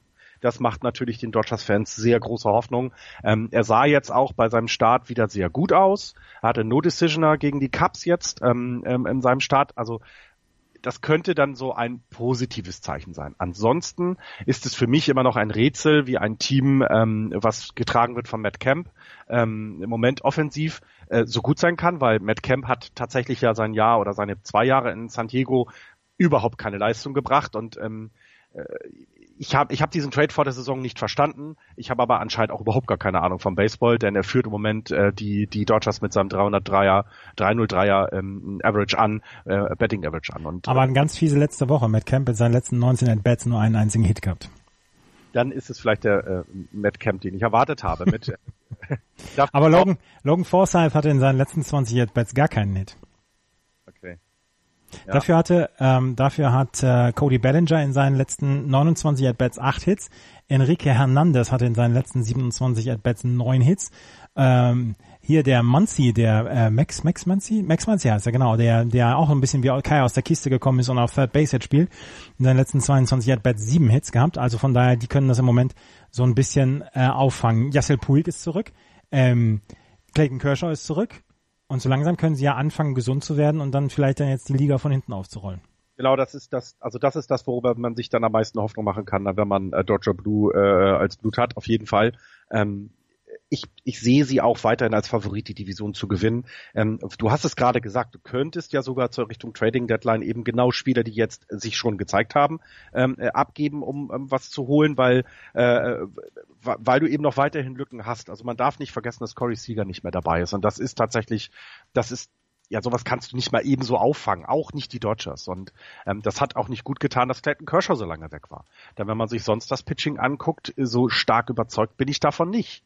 Also ich, ähm, ich, ich weiß nicht, es ist, ah, du, Alex Wood ist der einzige, ähm, der im Moment äh, äh, hier ähm, in der ERA-Statistik anführen könnte, weil er die, so, genug Spiele hat. Ne? Also und der hat einen Vierer ERA. Also das ist, na, Kenta Maeda ist, ist, ist überhaupt nicht gut. 336er ERA, ich glaube, der hat auch einfach schon noch zu wenig Starts. 14 hat er bisher erst.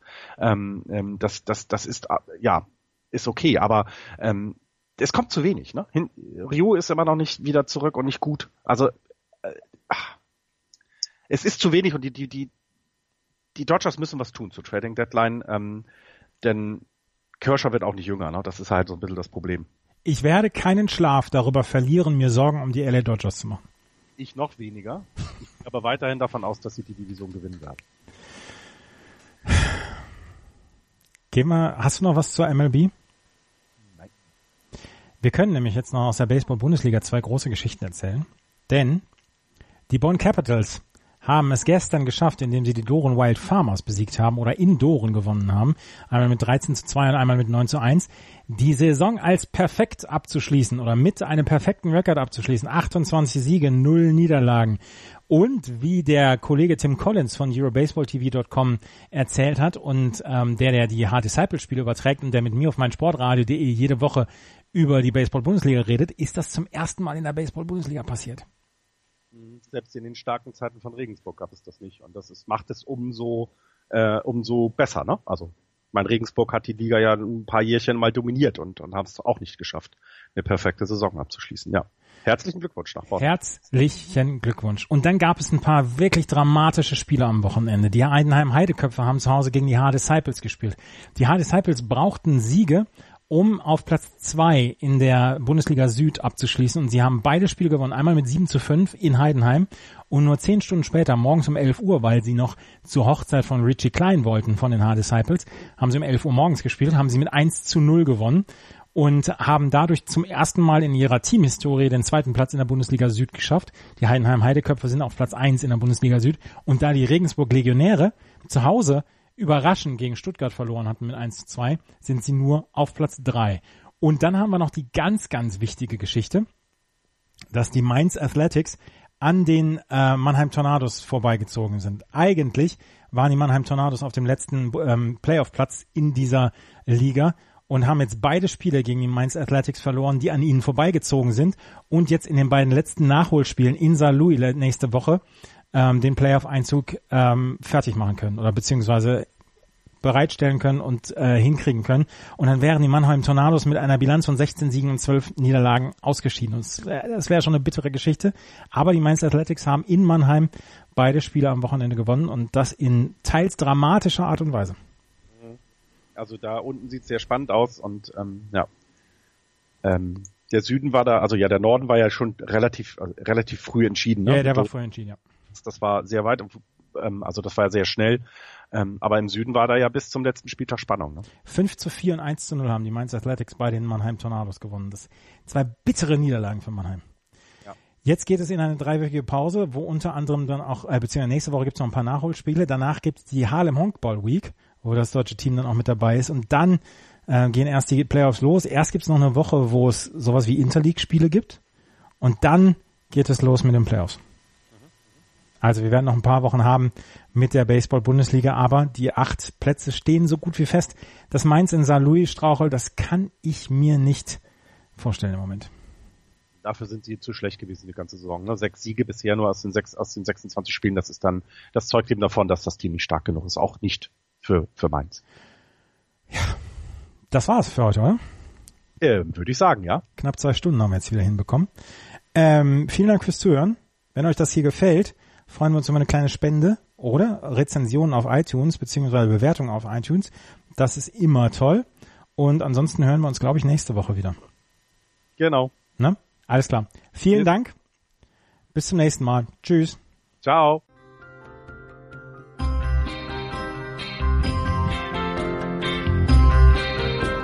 Das war Just Baseball. Ihr findet uns auf justbaseball.de, bei Facebook, bei Twitter und natürlich bei iTunes.